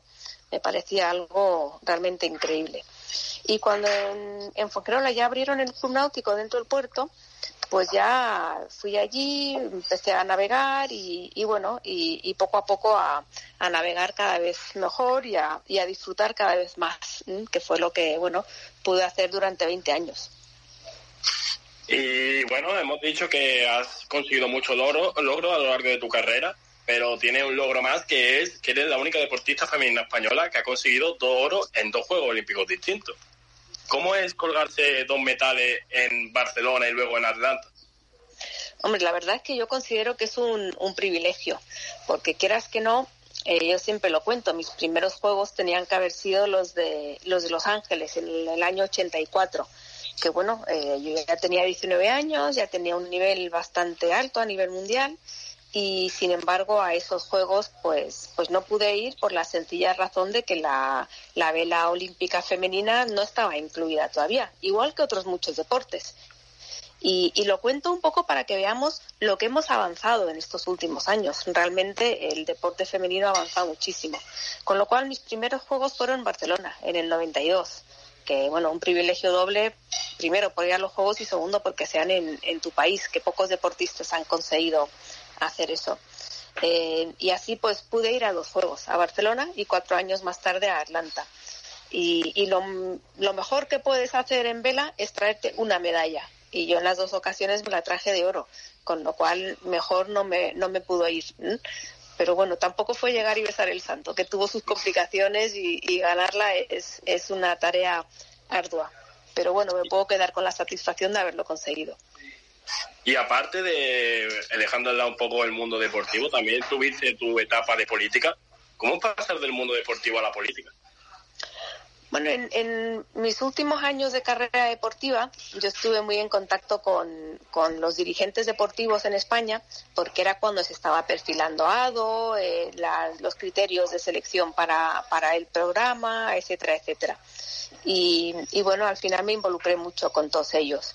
Con lo cual, cuando, cuando yo me retiro, eh, justo coincide que es cuando el deporte entra en las instituciones europeas y, y bueno, y querían a alguien que, que fuese a Bruselas a, a meter el deporte dentro del tratado, a diseñar los programas comunitarios en torno al deporte y, me plantean esta, esta posibilidad, cosa que hice durante, durante cinco años, durante una legislatura. Y, y la verdad es que a mí me encantó, aprendí mucho, pero tenía muy claro que, que bueno, que era una etapa de cinco años que yo estaba dispuesta a, a prestarle al mundo del deporte para, para poder devolver una parte de lo que me había dado. Pero no, nunca me consideré una, una política, por así decir, sino que era más bien una persona que iba a Bruselas como independiente a trabajar por el deporte. Y me parece curioso porque, si no he leído mal, tú perteneciste también al Comité Olímpico Español, fuiste, fuiste consejera delegada de Relaciones Internacionales de la, de la candidatura de Madrid 2020. ¿Se consideró, es una pregunta que tengo muy curiosa, ¿se consideró como un fracaso que Madrid quiera coger esos Juegos Olímpicos? Yo no lo llamaría un fracaso, yo lo llamaría más bien un, un objetivo que, que todavía está ahí pendiente por cumplir, porque yo estoy convencida de que algún día Madrid acabará teniendo sus Juegos Olímpicos y sería muy bueno para, para todo el país. ¿Mm? Evidentemente que nos habría gustado conseguirlo para el 20, pues sí. Ahora estaríamos en plena eh, aplazamiento de los Juegos y, y todo este lío en el que están metidos los de Tokio. Pero, pero bueno, a veces las cosas no pueden ser y cuando un objetivo no lo consigues, pues lo que tiene que servirte es como aliciente y, com- y como aprendizaje para, para ir a, a hacerlo mejor. Vale, pues muchas gracias Teresa, te voy a dejar con Nacho que te va a hacer las preguntas cortas. Fenomenal. Eh, buenas tardes, Teresa. Hola, Lo primero, y te voy a hacer una pregunta que a lo mejor te resulta un poco complicada, pero me gustaría que te quedaras con uno de tus dos oros olímpicos, con el de Barcelona y con el de Atlanta. Pues si me tengo que quedar con uno, me quedo con el de Barcelona. Porque como he dicho antes, ganar un oro es increíble, pero ganarlo encima en tu país es algo que pocos, pocas personas pueden hacer. ¿Tienes alguna espinita clavada? Tengo una espina clavada. Mm, bueno, eh, me quedé fuera de los Juegos de Seúl, ¿m? que podían haber sido mis primeros, y, y quizás es una espina que todavía lleve clavada, sí. Y sobre eso te quería preguntar que si realmente fue un punto de inflexión en tu carrera el que tu barco no fuera elegido eh, para esos Juegos Olímpicos tras haber sido campeona del mundo en el 85. Em, sí, fue algo que, que en su momento llevé muy mal, me sentó muy mal, incluso pensé con, con dejarlo, pero luego yo creo que, que bueno, em, todo tiene que servir de aprendizaje. Y yo muchas veces lo he contado, realmente si no llego a pasar por ese bache tan, tan duro que fue para mí, seguramente no me habría convertido en la deportista tan fuerte en la que luego me convertí. O sea que al final Mira, todo en la vida pasa por algo y yo quiero pensar que eso pasó para prepararme mentalmente para lo que venía después. Y tú también, aparte de todos tus títulos deportivos, también tienes varias distinciones individuales como algún premio Reina Sofía, también premios del CSD y tal. Me gustaría preguntarte cuál es tu distinción más especial, la que más te ha marcado. Pues a lo mejor el, el ser nombrada mejor regatista del mundo eh, es algo importante, pero yo creo que quizás le tenga más cariño a la Gran Cruz de la Real Orden del Mérito Deportivo, porque es algo que te, te otorga el gobierno de España y, y no somos muchos los deportistas que lo tenemos. Y bueno, aparte de, de tu pasado como deportista y tal, eh, ahora mismo estás llevando a cabo una labor eh, por los océanos muy importante con la Fundación Ecomar. ¿En qué consiste? Pues la Fundación Ecomar es una fundación que yo puse en marcha cuando dejé de navegar y llevamos ya más de 20 años de, trayectoria. Ahora se oye hablar mucho de, de, que hay que cuidar el mar, de los océanos, de, del medio ambiente, de que hay que ir a limpiar una playa. Pues nosotros llevamos más de 20 años realizando esta labor eh, arduamente con unos 15.000 niños cada año. Eh, con lo cual, pues fuimos muy, muy pioneros, ¿no? Ahí, pues tuvimos una visión que, que en ese momento no se entendía muy bien y que ahora con el tiempo se ha constatado que es realmente necesario. Y, y, lo bonito es ver cómo tantas otras personas y asociaciones han, han seguido por el camino que hemos ido abriendo nosotros. Y ya para acabar, me gustaría preguntarte, bueno, la pregunta más importante de esta emisora, Teresa, y es que... Cuidado, Teresa, eh, ¿eh? ¿Te gusta más el pescadito frito con limón o sin limón? A mí me gusta con un poquito de limón. ¡No! ¡Vamos! Bien, bien. No, por favor, se me ha caído un mito ahora mismo. Eh, no me digas. Hombre, Oye, que- que... si hace falta lo tomo también sin limón. Ah. ¿eh? No, a ver, eh, es que nosotros aquí tenemos siempre una, una... Es la última pregunta que siempre le hacemos a los invitados. Eh, eh, a todos, además, eh, eh, le preguntamos. Lo de- porque tenemos aquí una entifada. Los que le ponemos limón, los que le ponen limón, perdón, y los que no le ponemos limón. Entonces, eh, hay una lista en donde vamos colocando a lo- los invitados y, y- y estamos ahí em- empatando. Entonces, claro, Sí, está muy igualada la cosa, está la cosa igualada. Y yo te hacía a ti, como persona del mar, que ibas a, a valorar el sabor del pescado. Pues mira, el pescado normal no le pongo limón. Cuando digo normal, quiero, quiero decir que, que no esté frito, si, si está más hecho a la plancha, etcétera, porque me parece un sabor más puro. Y cuando está frito sí me gusta ponerle un poquito de limón porque contrarresta un poco la, la grasa, digamos, de la fritura. Vale. Eh, te, te lo compro, pero no. La ponemos en la mitad. La ponemos, la ponemos en el medio. No, no, no, no, en Entiendo, medio, no, no, no, no, no. Ese, ese es un voto a limón. Esto es así, ya está. No, no, no. Oye, eh, Teresa, eh, tienes, eh, has, desde que estamos en, eh, como estamos, has podido catear algo, has podido navegar. No, no, no, que va. Eh, yo, como sabéis, vivo en Madrid y, y nada, yo estuve, creo que fueron ocho semanas sin salir ni del portal, porque, Ya, ya. bueno, en Madrid la situación ha sido muy seria y, y lo mejor y lo más responsable que podíamos hacer todo era, todos era seguir las recomendaciones de, de los eh, profesionales. Eh, sí que me di de alta en, una, en un sitio de voluntariado para ayudar. Cosa que al final no pudo ser posible, pero, pero bueno, me habría gustado aportar allí mi granito de arena. Y, y luego, pues en cuanto, y trabajando desde casa, trabajando mucho en, en muchos sentidos. Y, y nada, eh, yo lo he llevado bien, la verdad es que lo he llevado muy bien porque yo creo que soy una persona que, que procuro adaptarme a las situaciones, ¿no? Al final, pues a mí me encanta ese lema que dice el, el más fuerte, es el, el animal que mejor sobrevive no es el más fuerte, es el que mejor se adapta a las condiciones. Claro Y, y bueno, y aquí estaba claro que no había que salir y no había que desesperarse. Eso sí, mucha rutina, levantarnos siempre, estaba en casa con mi hijo a la misma hora, gimnasia por la mañana, una videoconferencia con todo el equipo de trabajo cada día para establecer objetivos y, y bueno, y así pues eh, por lo menos haces una vida relativamente normal. Mm. Y cuando vuelvas a por Málaga, ¿qué, qué, qué sitio tuyo es preferido para navegar? ¿Qué te gusta? ¿Por dónde te gusta? Pues yo estoy acostumbrada a navegar por, por Fongirola, también en, en Málaga, la bahía de Málaga también me, me gusta saliendo del Club Mediterráneo. Y, y bueno, la verdad es que toda, toda la costa es, es buena. Más que de dónde salgas, lo importante es, son, son las condiciones que tengas, que si ese día hace viento o no hace viento. Claro. Pues nada, te- ya te, te voy a poner los dientes largos. Tenemos unos días de viento bueno aquí en Málaga, ¿eh? O sea, Sí. llevamos un par de días de bueno, ¿eh? Bueno para... Pues nada, ya me mandaréis un poquitito. Pues nada. Oye, eh, Teresa, te agradecemos muchísimo que hayas estado con nosotros. Para, nosotros- para nosotros es un placer haber eh, hablado con, con todo un, un- un valor de nuestro deporte y, y un ejemplo a seguir por muchas cosas. Un abrazo muy fuerte, Teresa. Muchas gracias a vosotros por contar conmigo y por acordaros. Un beso fuerte a todos. Hasta A- luego. Adiós. Adiós. Bueno, pues habéis entrevistado, Julito, una. Una grande, ¿eh? Una, una grande, Teresa Zabek. Oye, eh, Carlos Gil está por ahí, ¿no? Carlitos. ¿Estás, no, Carlos?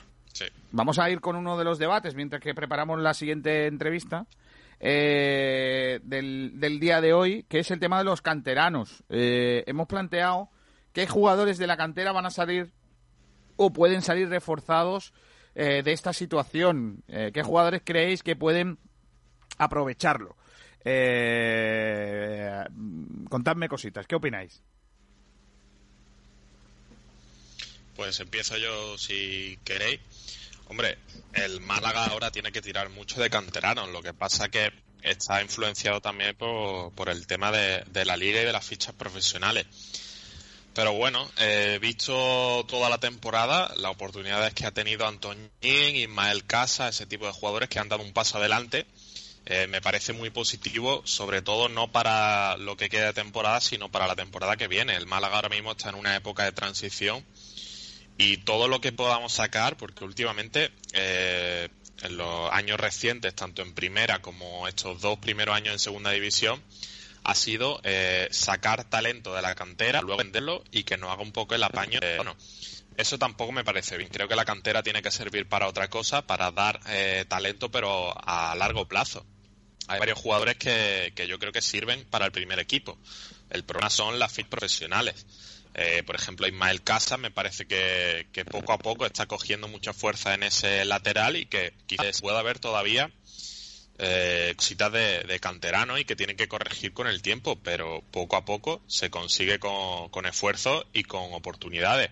Por ejemplo, eh, este año mucha importancia a Luis Muñoz, Keidi Vare el año pasado ya se metió como uno de los titulares y este año se ha consagrado, eh, Antoñín el poco tiempo que lo hemos tenido y por ejemplo eh, por detrás aprietan mucho los Julio, Juan Cruz y ese tipo de jugadores que a todos nos gustaría ver un poco más.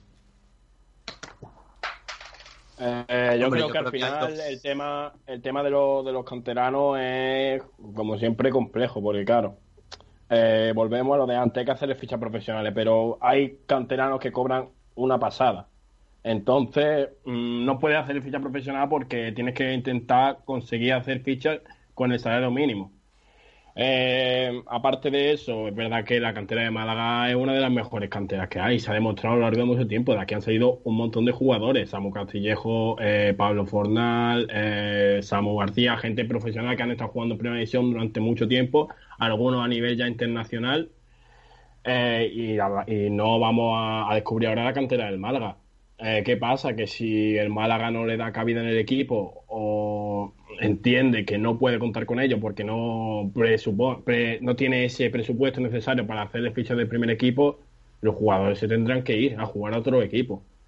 Es duro, pero es que, es que el Málaga no puede hacerse responsable de fichas tan altas como las que hay en la- en el Atlético Malagueño. A ver, pero es lo que hablábamos antes. Si futbolistas como Aarón, que han llegado esta temporada y que no ha jugado ni siquiera un minuto, se pueden bajar eh, el sueldo y decir, oye, dáselo a algún trabajador que lo necesite, no veo por qué no, gente de la casa, casi todos malagueños y malaguistas desde pequeños, eh, no ve que pareado, eh, se vayan a bajar el sueldo. Ya no digo jugar eh, a coste cero como por ejemplo Aarón o Lombán, sino eh, reducirse el sueldo al mínimo de la primera Sí, plantilla, pero hay un- sabiendo que van a tener una oportunidad en el Hay un equipo. problema, pero es que hay un problema ahí, Carlos, que hay veces que la liga no permite bajarte el, el al salario mínimo. Lo vimos con... Pero con los canteranos no, no va a yo. ser, porque Pues- lo- con los canteranos no va a pasar, yo creo. Eso digo yo, con los No canteranos sé, no, va a pasar. no sé yo porque la liga está muy rara últimamente. sé. Yo, No, yo, pero eso, casa- eso pasa con jugadores de cierto nombre, pero un canterano no. No, no. Bueno, No bueno. De otra manera, también estoy con Carlos en que los canteranos tienen una magnífica oportunidad eh, ahora y la van a tener también el año que viene. Quiero decir, un canterano en el que, con todo mi respeto, ¿eh? Un canterano, eh, por ejemplo, Juan de y todos estos. Eh, yo, a mí me quiere fulanito, pero es que mm, a mí mm, me dan opción de jugar. Este, Yo no voy a jugar porque va a haber necesidad de que juegue. Entonces yo creo que tiene una magnífica oportunidad y entonces los jugadores que no son tontos eh, son conscientes de que, de que ningún equipo le va a dar la, eh, la, la- la posibilidad como el Málaga. Entonces yo creo que todos estarán fritos por eh, que llegue esa oferta o esa posibilidad de ser, de, de ser profesional con el equipo de- de- de su cantera, ¿no? Si han estado aquí jugando de canteras, estarán fritos por ser jugadores de, de- del Málaga del primer equipo, ¿no? Yo en eso no... En Málaga lo tienen todo, esos chavales. En Málaga Claro. lo tienen todo para jugar y para darse a conocer. O la situación. Y si encima la Liga de Fútbol Profesional finalmente dice que pueden jugar todos los canteranos que haga falta sin, sin la regla esta de los siete profesionales sobre el campo, se van a lucir. A- agarrar porque vienen curva, o sea... Yo la única, la única cosa, perfecta. la única cosa que me que veo ahí con, con dificultad es eh, los jugadores que tengan una oferta de otro equipo. eh, estoy hablándote de top, ¿vale? O sea, por De ejemplo, sí, no, bueno, de primera, pero top. Es decir, Sí. eh, entre un Inter, eh, ¿qué pasa? Por por ejemplo, eh, antiguamente el Málaga pedía jugadores para que se fueran a jugar en el filial de otro equipo. Pues eso me parece una tontería, porque aquí tienes la oportunidad de que, de, porque está más fácil jugar en el Málaga Claro. eh, que en cualquier eh, otro equipo, ¿no? Entonces, creo que es una magnífica oportunidad, ¿no? Yo estoy pensando, eh, yo estoy pensando en, en- en- en todos esos jugadores que en algún momento eh, tenían ofertas de otros equipos eh, y que se iban, y ahora el Málaga es que además es una plataforma perfecta para intentar subir. Claro, es que yo creo que es una motivación más y como lo está haciendo Manolo Gaspar, que me parece que lo está haciendo bien, eh, un técnico como Pellicer que conoce a la mayoría, yo creo que la oportunidad la van a tener sí o sí. Y por ejemplo, a mí para renovar la defensa, que quizás la parte del campo donde hay jugadores más mayores, con Luis Hernández, Diego, Lombán, eh, yo creo que ahora mismo por el mínimo del salario no vendría otro jugador que sea joven. O sea, Juan de tiene ahí una oportunidad, Ismael Casa tiene ahí una oportunidad, porque por mucho que traigamos jugadores por el mínimo, esos jugadores que vienen por el mínimo van a ser eh, más mayores, como Aarón, por ejemplo. Sí, además yo creo, yo creo que, que la, la, la nueva realidad del, del club en lo económico va a ayudar La mucho. normalidad. Va a llegar, eh, eh, va, va a ayudar, ¿no? A todo eso. Eh, ya tenemos por aquí a nuestros invitados eh, porque ya contábamos ayer que la fase de ascenso del fútbol sala se juega en Málaga y dos equipos malagueños además también se van a jugar en la cancha la posibilidad de ascender de categoría. Y queríamos eh, que, el co- que ese partido, que ese enfrentamiento comenzara aquí también en, eh, la radio, Nacho. Eh, Nacho. Digo, Julio, perdón. Sí, porque como lo contábamos el otro día, eh, como no va a poderse jugar esos playoffs por toda España, finalmente la federación decidió que se enfrentaran los dos equipos malagueños en el pabellón de, de Torremolinos, que se va a jugar, y va a enfrentar a Málaga Futsal y a Torremolinos Futsal. Y tenemos con nosotros al entrenador y alma mater del Málaga Futsal, Ettore Stechini. Hola, Ettore, ¿qué tal? Muy buenas. Hola, Kiko. Buenas tardes, buenas tardes, Julio. Buenas tardes a todos. Eh, y tenemos también, Julio, al representante de la, del conjunto del eh, Torremolinos. Sí, a Carlos Rodríguez. Hola, buenas, Carlos. Hola, buenas tardes, chicos. Bueno, Carlos. Hola, Ettore. Hola, Carlos, muy buenas. Carlos, tú eres el segundo de a bordo, ¿no? De- del primer equipo del Torremolinos Futsal. Correcto, con Jorge de la Mata también, que está en el cuerpo técnico, y, y Miguel Cañada, que forma el delegado, junto con Frago, formamos el, el cuerpo técnico del tercera división. de- Hay que, de hay que Cataluña. excusar la presencia de Frank Espinosa, que no ha podido estar con nosotros porque está el hombre en sus trabajos y nosotros lo que queríamos, pues que fuese un cara a cara, ¿no? Un, un- un pre- previo al, al partido entre, entre los dos equipos. Así que, eh, bueno, le mandamos desde aquí un abrazo a Frank, que es otro de nuestros exfutbolistas eh, de fútbol sala eh, más importantes, ¿no? Eh, ¿qué os parece a los dos? Os, os lo pregunto, este formato que al final ha quedado para la lucha por el eh, ascenso.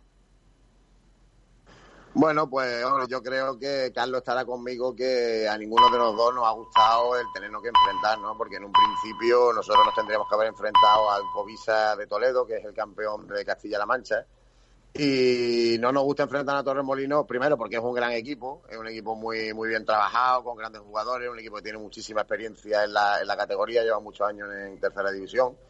Y, y sobre todo porque es un equipo malagueño, ¿no? Es una pena que, que uno de los dos, pues, eh, nos tengamos que quedar fuera de- del ascenso, lo que es el ascenso directo, ¿no? Pues después hay muchas posibilidades de, que ascendamos los dos por el tema de, que va a haber seguramente equipos que, que no puedan seguir la temporada que viene por el tema económico y demás. Y todos los años siempre, pues, pues eh, ofrecen la, la, la plaza a, otros equipos que, no han conseguido ese ascenso directo, ¿no? Entonces, una pena por, las dos, por los dos lados, porque es un equipo malagueño y también porque es un gran equipo. Eh, ¿Qué pasa? Que la federación sabe que, con todo esto que ha pasado, la, tiene que jugar eh, la eliminatoria, tienen que intentar que se jueguen los playoffs sí o sí, ¿no? Por eso están haciendo la inversión que están haciendo en temas de, de la- las pruebas del COVID, o están apretando que se juegue, que se juegue con, con las dificultades que hay, porque saben que o se juega o, o tenemos que ascender todos, ¿no? Porque una vez que, se está en los playoffs, eh, ya todos los equipos somos iguales, da igual que hayas quedado primero, que segundo, que tercero, que cuarto.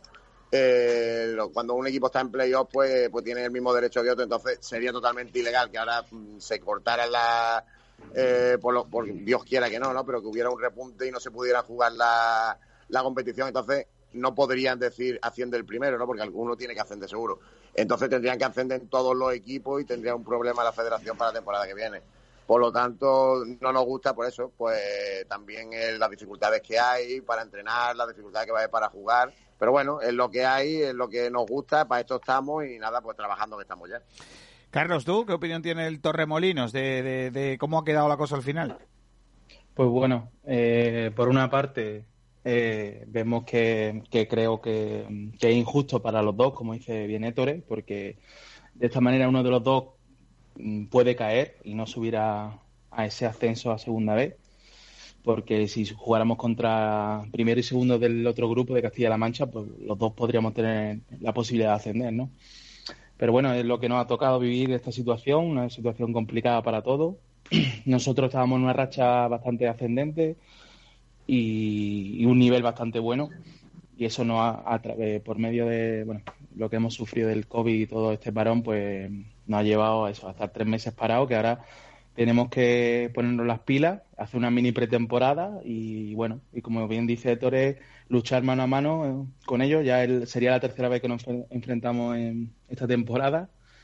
Y, y uno de los dos, bueno, tiene que, esperemos que sea el Torremolino y que, que Torre también tiene que subir. Estaría bien que cuanto más equipos de Málaga, aparte tengo amistades con jugadores que están allí en ese, en ese equipo y con el Torre también.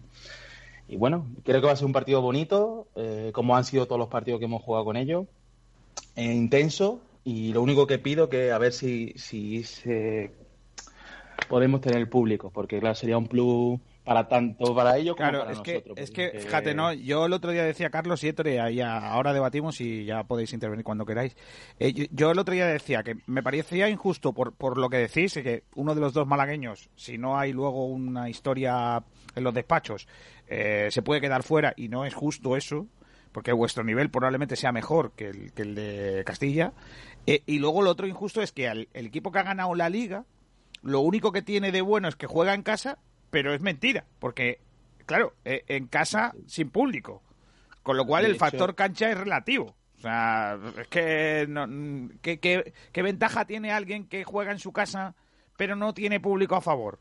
Pues ninguno. en Hombre, la, la ventaja, bueno, perdona, bueno.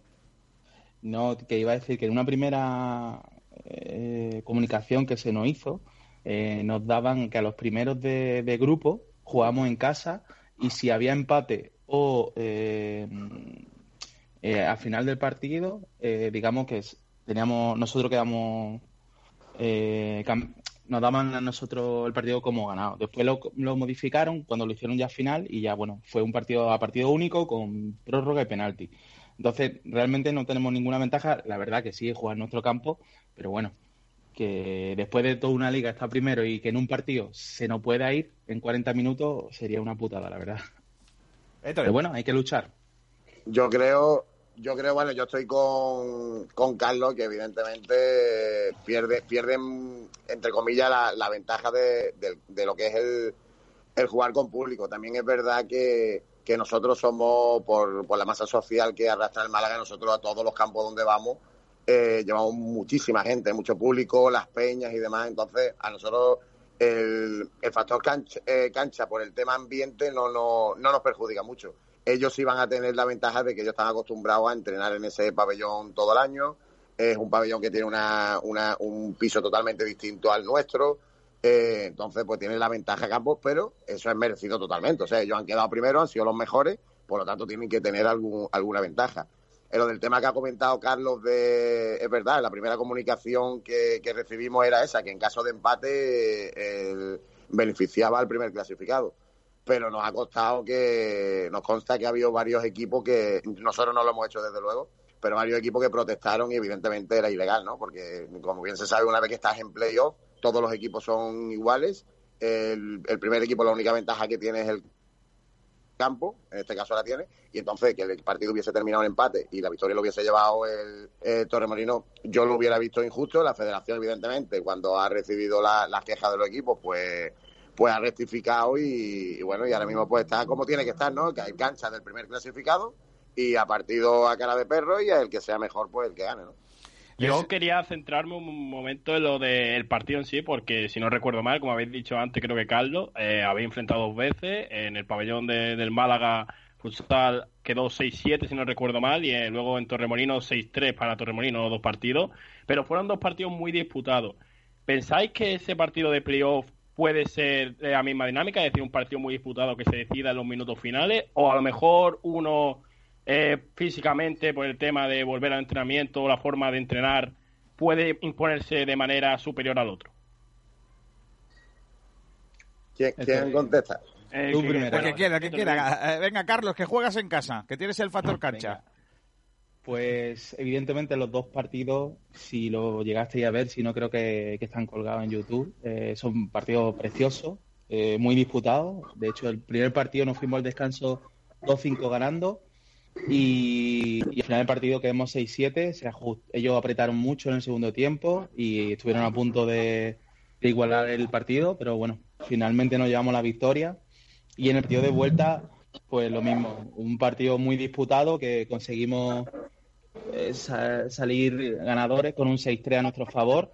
Y yo creo que vamos a estar en la misma dinámica. Va a ser un partido muy disputado por los dos, porque hay un plus de competitividad y más siendo una final. Yo se lo decía a los chavales el otro día. Digo, estaría 40 minutos de gloria. Digo, yo daba dinero por jugar ese partido aunque fueran dos minutos. Y creo que, que Héctor igual. Esos son partidos que te gustan vivirlo como jugador y, las emociones a tope. Yo creo que, que va a ser un partido muy bonito de, de ver y de jugarlo, vamos. Yo opino igual que, Carlos, ¿no? El- pero lo que tiene, lo que está claro es que los dos resultados que hubo en Liga mm, aquí no, no sirven para nada, ¿no? Eh, Fueron dos partidos muy igualados, dos partidos que se que se definieron por, por detalle. Eh, Torremolino es un equipo que está muy, muy trabajado y es un equipo que te castiga tremendamente cada error. Y, y bueno, eh, fue la- el primer partido fue una parte para ellos, una parte para nosotros en el que fuimos muy superiores. En el segundo partido, pues fue prácticamente igual, ¿no? El, resultado de, esta final, llamémoslo final, pues no va a tener nada que ver, eh, porque la- las circunstancias son totalmente diferentes.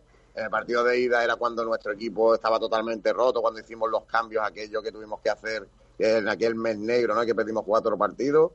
El partido de vuelta, pues también llevábamos bajas muy importantes. Nuestros tres porteros no- eh, del primer equipo no estaban. Nos faltaba nuestro máximo goleador, nos faltaba nuestro capitán. Entonces, yo creo que, este va a ser un partido nuevo. Como ha dicho antes Carlos, ellos estaban en una dinámica impresionante. pero nosotros también, ¿no? Nosotros llevábamos hasta, hasta ese partido, llevábamos creo que eran 12 victorias consecutivas, ¿no? Nosotros estábamos a casi 12 puntos del primer clasificado, que era Alaurín, y con esas victorias, pues nos pusimos que si, si llegamos a ganar el partido de Torremolinos nos poníamos primeros, ¿no? Entonces nosotros también llevábamos una, una línea ascendente y, bueno, que nada más que nos la, nos la cortó el que para mí ha sido con diferencia el, el mejor equipo de, de la liga que ha sido el Torremolinos, ¿no? Entonces, pues yo creo que, que si nosotros somos capaces de, de, de en este mes y pico que tenemos, pues ponernos a nuestro verdadero nivel, yo creo que, que se va a ver un partido otra vez espectacular, un partido de fútbol sala puro, un partido vibrante, un partido en el que se va a volver a, a definir por, por detalle. Y bueno, Carlos ha dicho antes que ojalá que sean ellos, pues yo digo que ojalá que seamos nosotros y que después ellos le, se ganen la plaza que, que se merecen en, en, los despachos, ¿no? Eh, yo quería preguntar también eh, dos cosas de información de fútbol sala, eh, ahora a nivel nacional, ya que sois los dos amantes del fútbol sala. ¿Cómo veis que se juegue eh, los ascensos tanto de primera, eh, bueno, de segunda a primera y ese playoff por el título en el Carpena?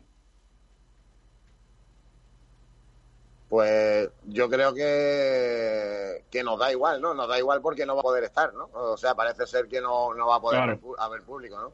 Es una pena porque en esos ascensos está ha metido la UMA, ¿no? Y yo creo que de poder haber público, pues sería un plus para, para ellos y como es un equipo de Málaga, pues yo creo que todos queremos que, que asciendan, ¿no? Entonces yo creo que sería un, un plus muy importante. Por desgracia no lo va a haber. No, van a jugar en una pista que no es su pista, eh, van a jugar sin público, por lo tanto la- las fuerzas se igualan con los demás equipos y, y bueno, por desgracia no, no vamos a poder disfrutar ni de la ni de los playoffs de, de primera división ni el playoff de ascenso de, de segunda a primera, ¿no? Es una, es una pena. Yo, igual que Héctor, eh, opino. ¿no? Eh, ya vi, los que pudimos vivir la Copa de, de España ahí en el Martín Carpena fue un ambiente impresionante. Eh, da gusto ver fútbol sala en un, en un campo como ese y, bueno, con la organización que tuvo.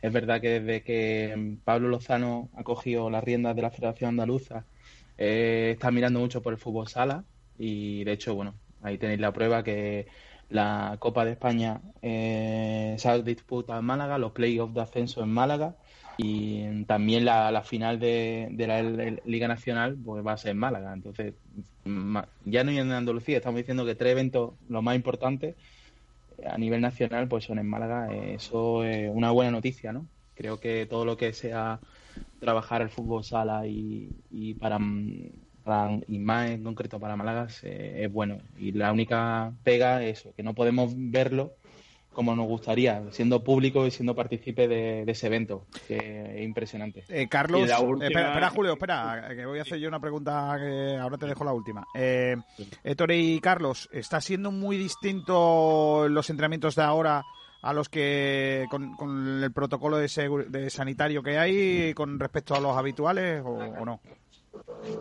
Hombre, hasta ahora hemos estado trabajando, no sé cómo, cómo se llamará, pero no sé si es telemáticamente, ¿no? O algo así que hemos estado trabajando por, digamos, en distancia, ¿no? Entre- entrenamientos individuales que nuestro preparador físico mandaba a los jugadores y los jugadores nos lo mandaban a nosotros grabados para que para que se pudieran controlar. Y el lunes fue el primer día que, entrenamos en, equipo, ¿no? La verdad que, era tanta la ilusión y la gana de vernos, tanta la gana y la ilusión de empezar que, ni, ni nos acordamos. Evidentemente, pues se tuvieron la- las distancias un poquito y demás. Eh, los, los en algún momento, pero se intentó en todo momento guardar las distancias.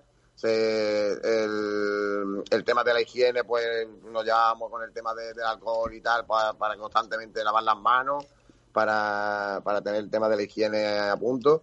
Y, y bueno, eh, esta noche pues tenemos otra vez contacto de, de grupo con un entrenamiento también físico y con el balón empezamos ya la semana que viene, ¿no? Ya en, en, en pabellón.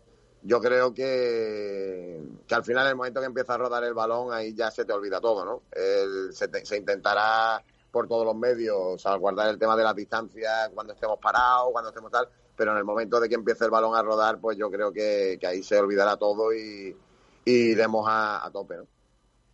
Mm, Nosotros también hemos empezado, bueno, entrenamiento físico porque no tenemos las instalaciones todavía disponibles. Eh, hemos estado fuera en las pistas de atletismo, campos de fútbol césped. Llevamos un par de entrenamientos. eh, físico y bueno, y a partir de la semana que viene ya creo que podemos tocar balón dentro del pabellón, cumpliendo toda la normativa que, que hace falta también. Y justo tendremos un mes para preparar el partido, esa, esa final que, que estamos deseando que llegue. Ya, Julio. Eh, yo la última pregunta que quería hacer es porque eh, también como información para los oyentes, ayer o antes de ayer se oficializó, la federación oficializó que la temporada que viene, tanto primera como segunda división de fútbol sala, iba a profesionalizarse. ¿Veis que es un paso importante para el fútbol sala esa profesionalización del deporte? Carlos Hombre, Miro, por ¿eh? supuesto. Por supuesto. Todo lo que sea, todo lo que sea dar paso para adelante eso es muy importante para nuestro deporte, ¿no? Nuestro deporte, aunque es un, un deporte que, que arrastra muchísima gente, que arrastra mucha afición, pues todavía es un deporte min- minoritario, ¿no? Y, y, lo, y lo que no hacen falta son estas cosas, ¿no? Evidentemente, la Liga Nacional de Fútbol Sala está trabajando intensamente, la- las federaciones territoriales también. Como ha dicho antes Carlos, aquí tenemos un presidente de la Federación Andaluza que está trabajando por el fútbol sala muchísimo. Y, bueno, yo creo que, que es un paso más, ¿no? Un paso más para, para que nuestro deporte llegue a ser lo que es. Evidentemente, nunca vamos a llegar a ser lo- el, alcanzar la- las alturas, ¿no? De- del fútbol, evidentemente. Pero bueno, yo creo que es un deporte que, que si nos sueltan la- la- las mordazas que tenemos, nos sueltan las cadenas que nos agarran, yo creo que es un deporte que podrá llegar al nivel del baloncesto, superar al balonmano, y porque es el, deporte más practicado en España. Es un deporte muy espectacular, un deporte muy bonito, un deporte muy intenso. Y, bueno, yo creo que el día que, que nos suelten marras, pues, pues este deporte va, va a lanzar para, para arriba y yo creo que este paso es importantísimo. Yo también estoy con Ettore, eso, que todo lo que sea bueno para el fútbol sala, como es la profe- profesionalización del, deporte en primera y segundo, en segunda división, pues genial. Eh, lo que dice él, que somos el hermano pequeño ¿no? del fútbol, pero yo invito a todos los oyentes y a todos los que nunca hayan un partido de, eh, de, digamos, un partido de a partir de tercera división, incluso la UMA, que también en Antequera se puede fácilmente ver los partidos, eh, que disfrute de fútbol sala, porque es un deporte que va perdiendo de do- dos goles quedando tres minutos a reloj parado y, y puede dar la vuelta al partido. En un partido de fútbol te quedan dos minutos, tres minutos y vas perdiendo de dos y es difícil darle la vuelta a un, a un partido. Entonces, yo de verdad que invito a todos los oyentes que no hayan visto un partido, que tengan la oportunidad, ahora que va a haber mucho por televisión, que, que le echen un ratillo y digan, le den la oportunidad de conocerlo a nivel profesional más que de que evidentemente todos en el colegio hemos jugado al fútbol sala porque solo había que jugar, pero que den un paso más y que lo, conozcan a nivel semiprofesional, amateur como estamos nosotros, a nivel profesional como los de primera división que van a jugar la- los playoffs y van a disfrutar bastante. La verdad que es un deporte que es un espectáculo, puro espectáculo. Bueno, pues eh, Una, estamos... una prueba, perdona, perdona Kiko, una Dime. prueba de ello la hemos vivido nosotros en, esto- en estas dos temporadas que el Málaga Club de Fútbol ha tenido la sección en senior, ¿no?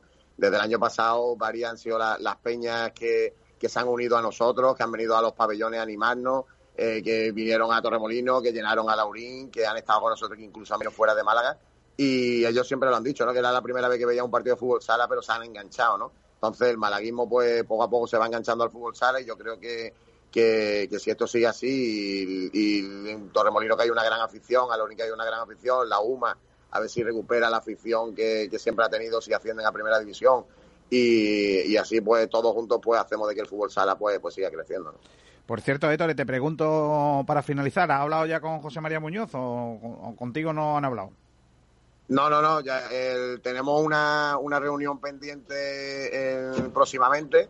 Eh, también con, con Manolo Gaspar también tenemos tenemos una conversación, pero evidentemente ahora mismo el, el Málaga pues está en temas mucho más mucho más importantes para ellos. Nosotros la verdad que como somos una, una sección que, que mm, no pedimos de comer, ¿no? Nosotros tenemos el, escudo del Málaga, somos Málaga Club de Fútbol, nosotros dependemos de ellos, todo, eh, todo pasa por la mano del Málaga, pero económicamente nosotros, como, como cualquier sección de, de- cualquier club de fútbol, somos autónomos, ¿no? Entonces nosotros no, no le costamos dinero al club, por lo tanto no, no hay ningún problema. Evidentemente eh, tenemos la, la reunión pendiente para conocernos eh, y, bueno, pues explicarle también nuestro proyecto que él no, no nos conoce y bueno, pues está interesado en dar ese paso y, y bueno, nosotros tenemos que seguir a lo nuestro.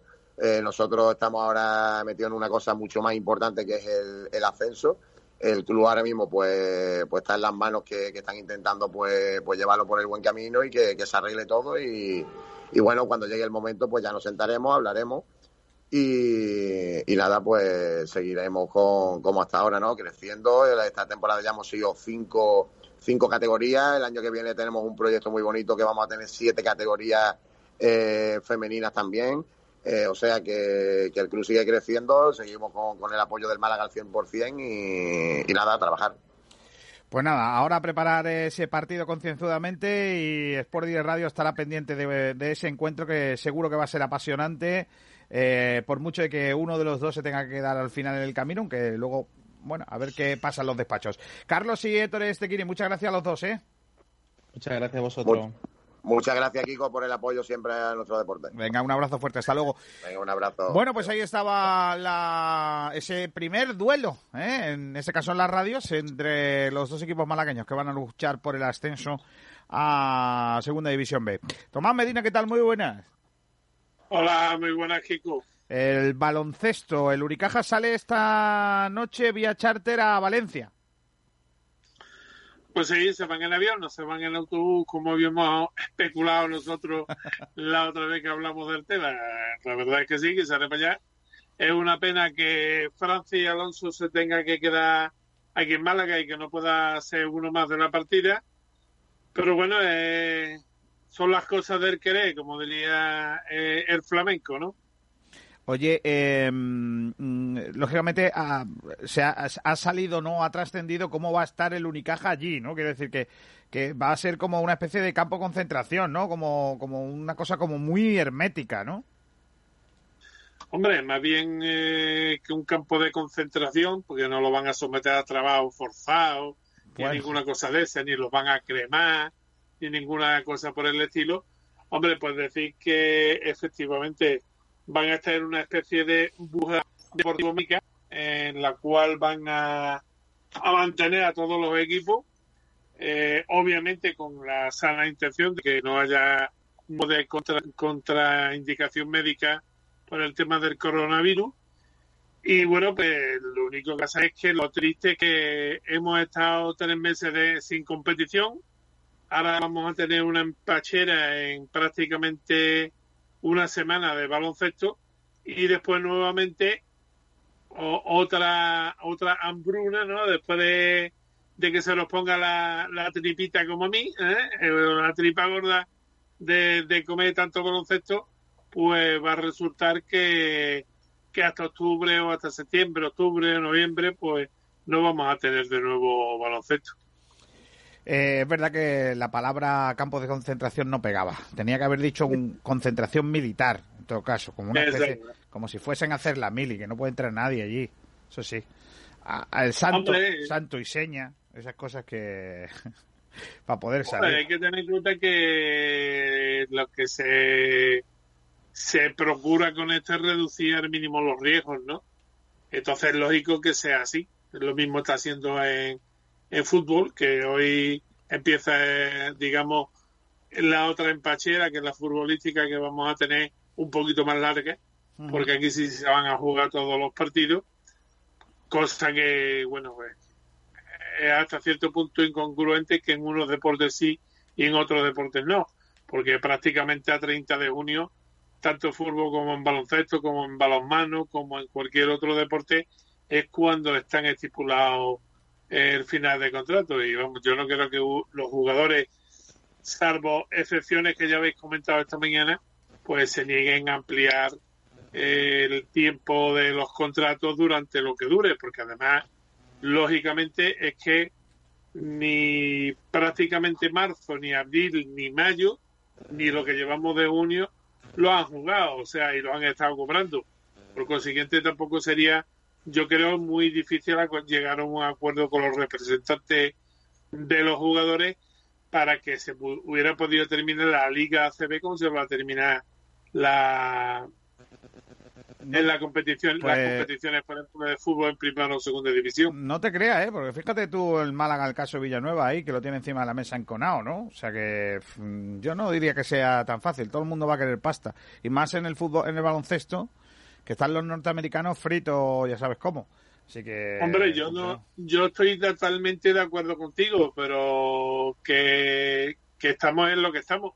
También, eh, digamos, moralmente pueden exigir poco, pues, porque han estado dos meses fijos, más otro casi entero, entre, como ya he dicho, entre marzo y, y lo que llevamos de junio, eh, que lo han estado cobrando sin hacer nada a cambio. Oye, eh, Simplemente por el hecho de pertenecer a un club, lógicamente, cosa que a mí me parece, eh, digamos, laboralmente hablando, magnífico. O sea, si tú estás, tienes un contrato, no puedes desarrollar tu trabajo, me parece genial que te paguen. Pero bueno, después siempre hay una contraprestación y moralmente también hay que tener en cuenta, bueno, que, que todo, todos los corazoncitos duelen, no solamente los de los jugadores. Después, como todo, ya sabemos que hay jugadores que se entregan al club, incluso algunos que sin ser canteranos, pues muestran el mismo cariño por los colores que los jugadores de cantera, y otros que lo que van es estilo Cataluña, la pela es la pela. Así que eso es lo que hay. Madre mía. Eh, eh, Tomás, ¿qué te parece que Unicaja haya decidido no llevar a nadie por, pa- eh, por Alonso? Bueno, es lo lógico. Yo creo que hasta cierto punto, aunque a mí me fastidia que no le den la oportunidad a otro canterano, lo normal es que si el que había estado entrenando era Alonso, eh, si había, si hubieran estado a lo mejor algún otro eh, jugador de la cantera, como podría ser Stilma o Enzosa o alguno de estos, hubiese estado entrenando con el equipo y se lo hubieran visto, bueno, pues como siempre en el caso de Stilma, recordemos que ya estuvo la primera parte de la temporada. Ahora bien, si no han entrenado, no están en forma, llevarlo es más, mm, llevarlo a buscar una lesión no deseada que a que realmente puedan aportarle al primer equipo. Igual también Pues, tendrá que ver me algo. Tomás, que digo que igual tendrá que ver algo tema protocolario, protocolos de sanidad, ¿no? Que igual los chavales no han pasado por, por los protocolos y tampoco se podía llevar. Lo que pasa es que, claro, el, el club no lo, va- no, no lo ha dicho así de, de momento. De momento yo creo que los, bueno, el club habían estado los jugadores controlados porque también tenían la posibilidad de jugar la, la, Liga Junior este año, que de hecho era uno de los equipos que estaban ahí pendientes para ver si, si metían a jugar esa final a 8 que había, ¿no? Entonces, lógicamente, pero lógica- yo te vuelvo a repetir lo mismo, no estarán físicamente a un buen nivel y al mismo tiempo que físicamente no están a un buen nivel, pues tampoco van a aportar en exceso, solamente para caso de que se produjera otra lesión, que esperemos que no, tocaremos madera, ¿eh? y, bueno, pues esperemos que no haya lesiones, que el equipo llegue en el mejor estado tanto de forma como de, de juego a, a este inicio de, de esta final eh, que vamos a tener y que bueno que mira la vamos a empezar como casi casi como empezamos la línea la liga con el equipo que este año ha sido la bestia negra nuestra que es la del la del Llorón Vida Urreta que ni más ni menos que el Iberostar Tenerife Oye, Tomás, estamos preguntando hoy en redes sociales a los oyentes que qué opinan de, de bueno, de que la posibilidad de que Unicaja cambie de, de- de competición europea. Eh, ¿Tú qué opinión tienes sobre esa posibilidad? Hombre, eh, eso es que hay un poquito que verlo desde dos perspectivas. La perspectiva primera es que a día de hoy yo no me cambiaba una competición de la FIBA. O sea, una tontería. Jugué una competición de FIBA, aunque la juegue el Panathinaikos, que está venido a menos, ¿eh? que va ahora un poquito como el Unicaja, salvando las diferencias de presupuesto, pero ha amagado ya tanto que cuando mm, lo han pillado entre la espada y la pared, han dicho, bueno, pues a ver si ahora tienen narices de irte. Y por aquello de la honrilla, pues han dicho, pues me voy, y se han ido, ¿no? Pero bajar a una competición FIBA es como eh, estar jugando en primera división y bajarte a segunda. Es una tontería muy grande. Eh, además, económicamente tampoco hay una gran diferencia como para decir, hombre, prefiero jugar una competición menor que jugar otra. Panathinaikos puede tener su, su, sus opciones. ¿Por qué? Pues porque, bueno, allí va a ser todavía absolutamente más que, que en la, Euro, la Euroliga eh, cabeza de león, no va a ser cola de ratón allí. Entonces, lógicamente, pues si mantiene un mínimo presupuesto eh, como el que ha tenido hasta ahora y forma una buena plantilla, lo lógico y lo normal es que arrase en esa FIBA. Y vuelva a ser, bueno, el Panathinaikos que, que Taikekwa, incluso a la FIBA le puede venir bien porque le va a dar un poco de, de vidilla en las competiciones, unas competiciones que yo creo que prácticamente, salvo los aficionados de los jugadores, de los equipos que la han jugado, nadie la ha seguido. Yo, si te digo la verdad, no sé este año quién ha quedado campeón, ni tampoco me acuerdo de quién quedó el año pasado. O sea que que una competición menor hasta en el sentido de, de la nación. ¿Puede ser que Y ganara después- Andorra el año pasado? No sé, no recuerdo bien. No, Andorra no. Andorra jugó la Eurocup, creo. Vale, vale, vale. Igual que nosotros. A ver, yo, yo, Si no, yo si- si este año no lo hubiéramos tenido allí. Tomás, que decía que yo, bajo mi punto de vista, creo que la única opción que, que tiene o, que podría haber Unicaja para que juegue ahí es que eh, desaparezca la Eurocup. Porque Unicaja está jugando Eurocup más que nada por si alguna vez suena la flauta y jugamos, eh, o sea, jugamos Euroliga. Si no, daría igual. Si, si la Eurocup no existe como plaza o para argumento para dar una plaza a la otra competición, Unicaja le daría igual no jugarla. Efectivamente, ahí. Yo creo que la única opción que yo creo que se puede contemplar desde dos vertientes es que Unicaja jugara esa competición. La primera, que se unificaran las dos competiciones, la de la de Eurocup, Entonces, perdón, la de Euroliga. Entonces, al unir las dos competiciones, lógico que lógicamente lo querrían jugar, entre ellos lógicamente bueno, iba a ser Malto, iba a ser el Unicaja, ¿no? Y después, por otro lado, eh, está el tema de que verdaderamente funcionara eh, la, la FIBA Eurocup o la Champions, perdón, eh, como realmente una Champions. O sea, como lo que hasta ahora cualquiera que hable de, de Champions, pues sabe que la Champions es el mejor equipo de Claro. cada competición. Claro. Que van los tres o los cuatro primeros, eh, después hay una serie de eliminatorias, eh, tú vas subiendo, vas bajando, tal y cual, al final te metes o no te, metes, te, para el año siguiente, pero al año siguiente eh, los mejores y creo que el único puesto, puesto que está reservado son para los, para los finalistas, tienen todos nuevamente que, que volver a competir eh, en buena li en su respectiva li- liga. O sea, un, un, un octavo de, primera división de fútbol no va a ir a jugar a la Champions. Irán los cuatro primeros. Si en los cuatro primeros, pues hay quien ya se ha metido a jugar la final y a lo mejor se ha ganado el puesto, pues fenómeno. Pero yo creo que esa sería la forma, el que hubiese un aliciente deportivo de tal manera que tú quedando entre los cuatro primeros de la Liga CB jugara una competición europea y una competición europea lógicamente de nivel, porque para jugar la, la Champions que hay ahora mismo, pues bueno, es igual que las pachanguitas que de vez en cuando echábamos mi hijo y yo cuando estaba en mejores condiciones físicas. Pues sí. Bueno, no sé, Julio, si está por ahí, eh, que me puede leer eh, qué opina la gente de lo de mm, este, este tema que hemos sacado en redes sociales. Pues eh, un segundito que te lo miro. Me has pillado en offside. Eh, la encuesta de, de debate de frecuencia malaguista, el de antecambio de muchos equipos, competición europea, pues no eh, tenemos el de Tomás Medina. Como ha dicho en antena, cualquier cambio de competición actualmente sería un paso atrás.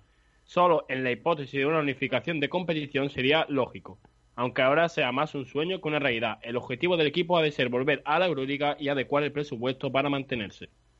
Por, otro, por otra parte, José Antonio Escobar nos dice, debemos seguir jugando la Eurocup. Con todas las deserciones que ha habido, resulta más fácil acceder a la Euroli- Euro, bueno, Euroliga por esa vía. Además, ahora también hay equipos de Euroliga que abandonan esta competición, con lo que hay más plazas libres. hay que estar atentos, pues. Bueno, esperemos, esperemos a ver qué, qué ocurre. que yo estoy, yo estoy de acuerdo en, en la opinión esta última. si tenemos en cuenta que equipos de Euroliga, no hablamos ya de la Eurocup en la que estamos nosotros inmersos, si hay equipos de Euroliga que se van a marchar o que se han marchado a, a la Champions de la FIBA, lo que está bastante claro es que esas plazas tendrán que cubrirlas. Entonces, lógicamente... Pero me imagino que la eh, cubrirán con los de su país. No van a cambiar, no van a cambiar un, uno- un equipo griego con un equipo español. Pues no te extrañe que sea un equipo español o un equipo francés o un equipo italiano, el equipo que esté en condiciones.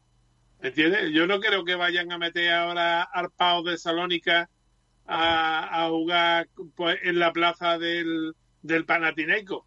Entre otras cosas porque volvemos a lo mismo. La Euroliga lo que busca no es un tema deportivo ni compensar equipos de mismo país ni historia. La Euroliga lo único que busca es un equipo con presupuesto y estabilidad. Que por desgracia nosotros teníamos cuando estábamos jugando un presupuesto de 18, 19, hasta 21 millones de euros de presupuesto, pero hombre, cuando García, entre las muchas gracias que tiene, pues tuvo la de ir bajando el presupuesto hasta ahora que no es, este año no hemos llegado a los 9 millones y medio. O sea, si al final, con esfuerzo de los tres eh, fichajes que hemos hecho, mm, habremos llegado a esos a esos nueve millones y medio lo hemos superado, pero vamos que lo que te digo que mm, aunque nos moleste mucho a los aficionados y a los abonados y nos haya y le hayamos sacado el billete de dólar que lo tengo yo también por ahí puesto eh, enmarcado del Bertomeu y de estar por pesetero y tal cual la realidad es que de la eh, Euro de la Euroliga nos echamos nosotros mismos y nos echamos nosotros mismos deportivamente porque cuando teníamos licencia hubo un par de ocasiones en las que quedamos novenos ni tan siquiera nos metimos entre los ocho primeros y después segundo por lo que yo te he comentado que es el Mollar que hemos descendido al 50% del presupuesto que teníamos. Entonces eh, Unicaja para hacerse un equipo Euroliga eh, tiene que irse pensando en tener un presupuesto del estilo del Valencia o superior para mantenerse ahí. Porque incluso eh, presupuestos que son también un poquito más que el del Valencia, que el, del- el del Vasconia, pero ya son presupuestos eh, en condiciones. Entonces el problema deportivo a Vasconia no le va a pasar, eh, digamos, eh, ningún tipo de, de problema para seguir el año que viene en, en Euroliga. ¿Por qué? Porque deportivamente mm, este año ha estado muy por debajo, entre otras cosas, por la multitud de lesiones que ha tenido, como hemos tenido nosotros. Pero lógicamente el presupuesto es muchísimo más alto que el que tiene ahora mismo Unicaja. Bueno, pues mm, ya está Unicaja, bueno, a partir de esta tarde ya está la Unicaja en Valencia o esta noche y, y ya cada vez más cerca el retorno también del baloncesto. Eh, Tomás Medina, muchas gracias. Mañana más, ¿eh? Pues nada, eh, esperemos que, que sea más y mejor y que traigamos además buenas noticias de que, hombre, sobre todo la, la noticia que, que ahora mismo nos interesa es que hayamos llegado todos felizmente y, con buena y con buenas sensaciones a Valencia sin ningún lesionado. Y esperar que bueno mm, abramos partamos eh, el melón que ya lo hemos comprado el melón de, de esta competición y que no nos salga un pepino que nos salga un melón dulce y bonito y que seamos capaces de, de competir en todos los partidos porque hasta incluso el Juventud está pensándose en fichar a algunos de los jugadores para, para cubrir, digamos, esa la, la posible salida. Lo que no sabemos si se va a reforzar ahora para la competición o por el contrario va a dejarla y, y será ya para la temporada que viene. Pero que está habiendo muchos equipos que se están moviendo para reforzar eh, en, en los apartados en los que han perdido jugadores como consecuencia de la crisis del, del COVID-19. Pues nada, eh, veremos qué es lo que va sucediendo. Gracias, Tomás. Hasta mañana. Venga, hasta mañana si Dios quiere, un abrazo y ya sabéis, a, a cuidarse y a ponerse la mascarilla en la calle.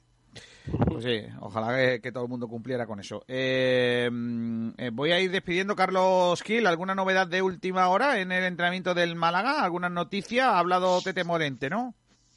Sí, eh, también ha hablado eh, el técnico Pellicer. Ah, mira, pues eh, ya no nos da tiempo a escucharlo.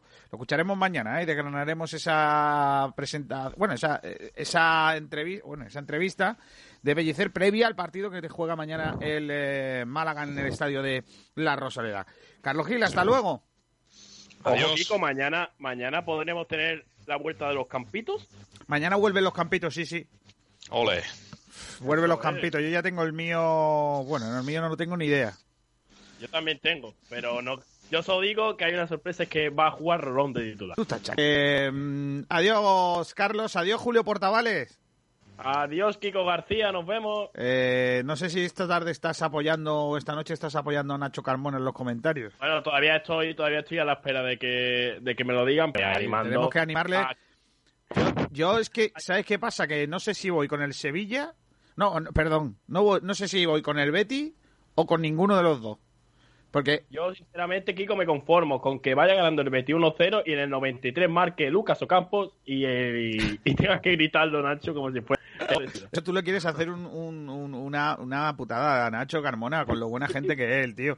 Eh, yo, Nacho, quiere hacer pasar mal, ¿eh? lo que, lo que espero, Nacho, es que eh, no lo pases mal. Yo, yo el partido voy a estar sufriendo por ti. Porque sé que le tienes mucho interés al partido y voy a, y, y yo lo que espero es que lo que pase, lo que pase en el partido sea lo suficientemente lógico como para que no lo pases mal. Quiero decir, lo lógico, Kiko, lo, lógico, el partido para ponerme a prueba. Carlos, le digo, Carlos, Nacho, lo lógico, seamos serios, lo lógico es que ganen los palanganas. Sí, es lo lógico. Lo lógico. Sería lo Hongo- normal. Hongo en el último minuto, Nacho, ahí. Bueno, Hongo a mitad de, de partido. Yo, yo creo que, que mi ilusión, que es que haya 42 grados a la sombra a las 10 de la noche eh, y que se suspenda por calor, creo que no va a ocurrir. Pero eso me encantaría. O sea, primer partido de, de la vuelta a la normalidad, suspendido por calor. ¿Tú te imaginas, Kiko? Sería un girito fan- fantástico. Ahora te prometo que si pasa eso, estamos dos horas rajando de Sevilla. Claro. Yo me apunto. me Hablando, apunto. hablando de todas las cosas que, no, ha- que ha hecho Sevilla al resto de las provincias andaluzas. Por ejemplo, se, se adueña del pescadito frito, Qué vergüenza. se, se adueña de las playas de Huelva y de Cádiz, Le eh, quitan el derby al Málaga. del Rocío, todas esas cosas. Nos ningunean diciendo que el partido contra el Málaga a ellos no le importa. Esas cositas. En fin, eh, así va a ser el nivel esta tarde, ¿eh? Yo lo digo para que quiera, que quiera escuchar el partido, que sepa que esta noche a las 10 lo Le damos. están poniendo a prueba. Correcto. Hasta entonces, Nacho Carmona, hasta luego. Hasta esta noche, Kiko. Adiós, Julio. Portaval, hasta luego. Nosotros nos vamos a marchar, se van a quedar con el resto de la programación. Ahora viene eh, el gran, el gran eh, eh, eh, Pedro Blanco con Madrid Live, las noticias nacionales e internacionales. Y luego viene el Guiricast. Hoy el programa se titula Lockdown to Look Down. Eh, ese es el Guiricas, el programa de para los aficionados extranjeros del Málaga Club de Fútbol. Y hoy además estará invitado el autor de, de, ese éxito veraniego, de la canción del verano en Málaga del año pasado, ese, ese gran, eh, nuestro gran amigo Francis Rumbamor, que hoy estará en el eh, programa cantando, por ejemplo, esto. soy Francis Rumba Amor, te canto la canción de locas aquí, del imperio del sol a la costa del sol, vino a verlo todo en nuestro equipo, que bien maneja el balón, es nuestro ídolo, oca, oca, oca, Okazaki, Okazaki, Okazaki, oca, Okazaki, Okazaki, Okazaki, oka, oka, oka, Okazaki, Okazaki, Okazaki, oka, oka, oka, Okazaki. Pues eso, en el Guiricás eh, va a estar Francis Rumbamor. Así que no lo perdáis. Primero, eh, Pedrito mm, eh, Blanco y el Madrid Inlay. Hasta la noche, eh, que a partir de las nueve y media estamos con la previa de la vuelta al fútbol. Adiós a todos y gracias.